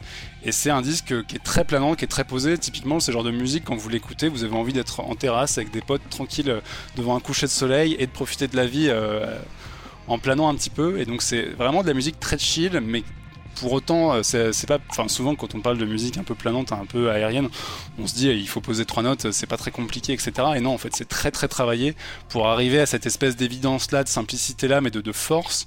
Bah, ça exige un boulot monstre. Et en fait, ces mecs là sont des énormes bosseurs il le prouve sur cet album-là, euh, qui d'ailleurs est, pas mal plébiscité en ce moment. Le jour, je sais pas pourquoi, euh, je regardais Quotidien, ils en parlaient aussi dans Quotidien, et, c'est un album qui, a, quand même arrive à avoir une notoriété un peu mainstream, alors que c'est pas du tout un genre, euh, enfin comme c'est un album un peu de jazz à la base, donc c'est pas forcément la musique que vous voyez partout, mais les mecs ont réussi à, vraiment faire leur nid, et c'est une très bonne nouvelle. Donc voilà, si vous voulez un, un album très cool, très chill et très sympa pour l'été, bah, ça fait ça fait rondement le taf. Mais je sais que je ne suis pas seul à l'avoir écouté. Non, mais alors, euh, quand même, c'est la deuxième fois que je viens dans la Hour et j'ai toujours l'impression d'être la rabat-joie de service dans, les deux éditions. C'est quand même assez affligeant. Donc, euh, donc j'ai écouté l'album et euh, tu as parlé justement de, la différence de, style entre, euh, entre les deux. Et tu dis que le mariage fonctionne bien. Moi, j'ai trouvé au contraire que le mélange des genres était assez peu agréable. Et en fait, c'est-à-dire que tu peux ni danser, ni trop euh, te reposer. Je sais pas, c'est un mélange qui qui est très particulier. Alors après, euh, t'as as une culture musicale qui est certainement bien plus étoffée que la mienne. Et ouais, de fait, j'ai pas forcément l'oreille très musicale, donc c'est peut-être aussi pour ça. Mais euh, ouais, je l'ai écouté une fois. Euh, je retiens juste le troisième morceau. Je crois que bah, tu as parlé, c'est euh, Night Rider. Night Rider, ouais. Ouais, qui, est un des, qui est un des plus faciles, c'est le single d'ailleurs, c'est pour ça qu'ils l'ont mis en premier. Ah ok. et bah tu vois, c'est le morceau que j'ai retenu et que, que je réécouterai, mais euh, c'est le seul. Mais c'est marrant parce que justement, enfin, moi, c'est pas forcément le genre de musique que j'écoute à la base. Et t'as raison quand tu dis qu'au premier abord, ça peut être un peu surprenant parce que typiquement, le premier morceau, il, démarre de façon un peu abrupte où il y a des, sons qui s'entrechoquent et où tu sens que les mecs cherchent le, point d'accord et ils finissent par le trouver au bout d'une minute. Et, euh, et, je comprends en fait l'idée que euh, ça peut surprendre, que les rythmiques soient un peu plus vénères que les sons d'ambiance. Mais euh, en fait, c'est un truc. Moi, au début, j'avais aussi cette sensation-là et je m'y suis accoutumé. Et en fait, maintenant, l'album, j'arrive plus à le quitter et je l'écoute en boucle en boucle. Et c'est vraiment, j'ai j'ai capté le délire, je suis vraiment rentré dedans. Donc euh, je, t'invite à, le réécouter. Vraiment, euh, je comprends l'idée qu'au premier abord, ça peut être un peu surprenant. Quoi. Ok, bon, franchement, je retenterai l'expérience une deuxième fois. On verra. Je, te, dis, sur une terrasse avec un, un, petit un petit couche, euh, soleil couchant. Je pense que ça passe très bien. Les, les terrasses rouvrant dans quelques jours. Il va y avoir moyen de tester ça dans de vraies conditions. C'est ça. Eh ben très bien. On termine du coup. Tu, on met un petit morceau en, en fin de de podcast pour conclure. Ouais, on mettra le, le, fameux Night Rider. Très bien. Ben moi, j'ai été ravi de participer à ce petit podcast avec vous d'un peu plus de deux heures parce qu'on est revenu à un format. Alors, on n'est encore pas complètement face à face, mais on est revenu à un format post-confinement. Donc, ça veut dire que la vie retrouve son chemin. Ça, ça fait plutôt plaisir. Et puis on a parlé de plein de choses ensemble. On a parlé de cinéma et de documentaire avec Phil Tippett des Rêves et des Monstres d'Alexandre Poncet et Gilles Penceau. On a parlé de Mubi et de leur nouvelle offre de VOD. Moi, je vous ai parlé de Justice League Dark et de la fin du cycle en animation. On a parlé de Deep Rock Galactic et de ces, de ces nains qui, euh, qui dans des boivent grottes. de l'alcool dans des grottes. Qui boivent de l'alcool dans des grottes. Tout un programme. On a parlé de Petits Chiens Mignons. Qui meurt. On a parlé de... euh, le, le, le ravageois, putain. Euh, on a parlé de Force Spatiale, de Michael Jordan, de d'immortalité, et on a terminé en musique. Et puis c'était cool de vous avoir. On va remercier Alexandre, même s'il a dû filer, de d'avoir participé. Merci aussi à toi, Estelle, de d'avoir répondu à notre invitation. Mais avec grand plaisir. Franchement, c'est toujours euh, cool, de, cool de, discuter de tout, de tout ça avec vous. Les gars, on se retrouve nous en vrai euh, fin juin avec Mathieu, si tout va bien. On pourra reboire des bières tous ensemble et manger de la charcuterie et faire plein de bruit d'apéro dans les micros. yes. Ça nous manque. Et voilà, d'ici là, bah, portez-vous bien, euh, déconfinez tranquillement. Et puis on se retrouve d'ici un petit mois avec une véritable happy hour. En vrai, on vous embrasse. Bonne. À bientôt. Ciao. Ciao. Ciao. Salut. Yeah. Should I bless the track and let it breathe? Yeah. I need so I forgot to hit my knees. Yeah.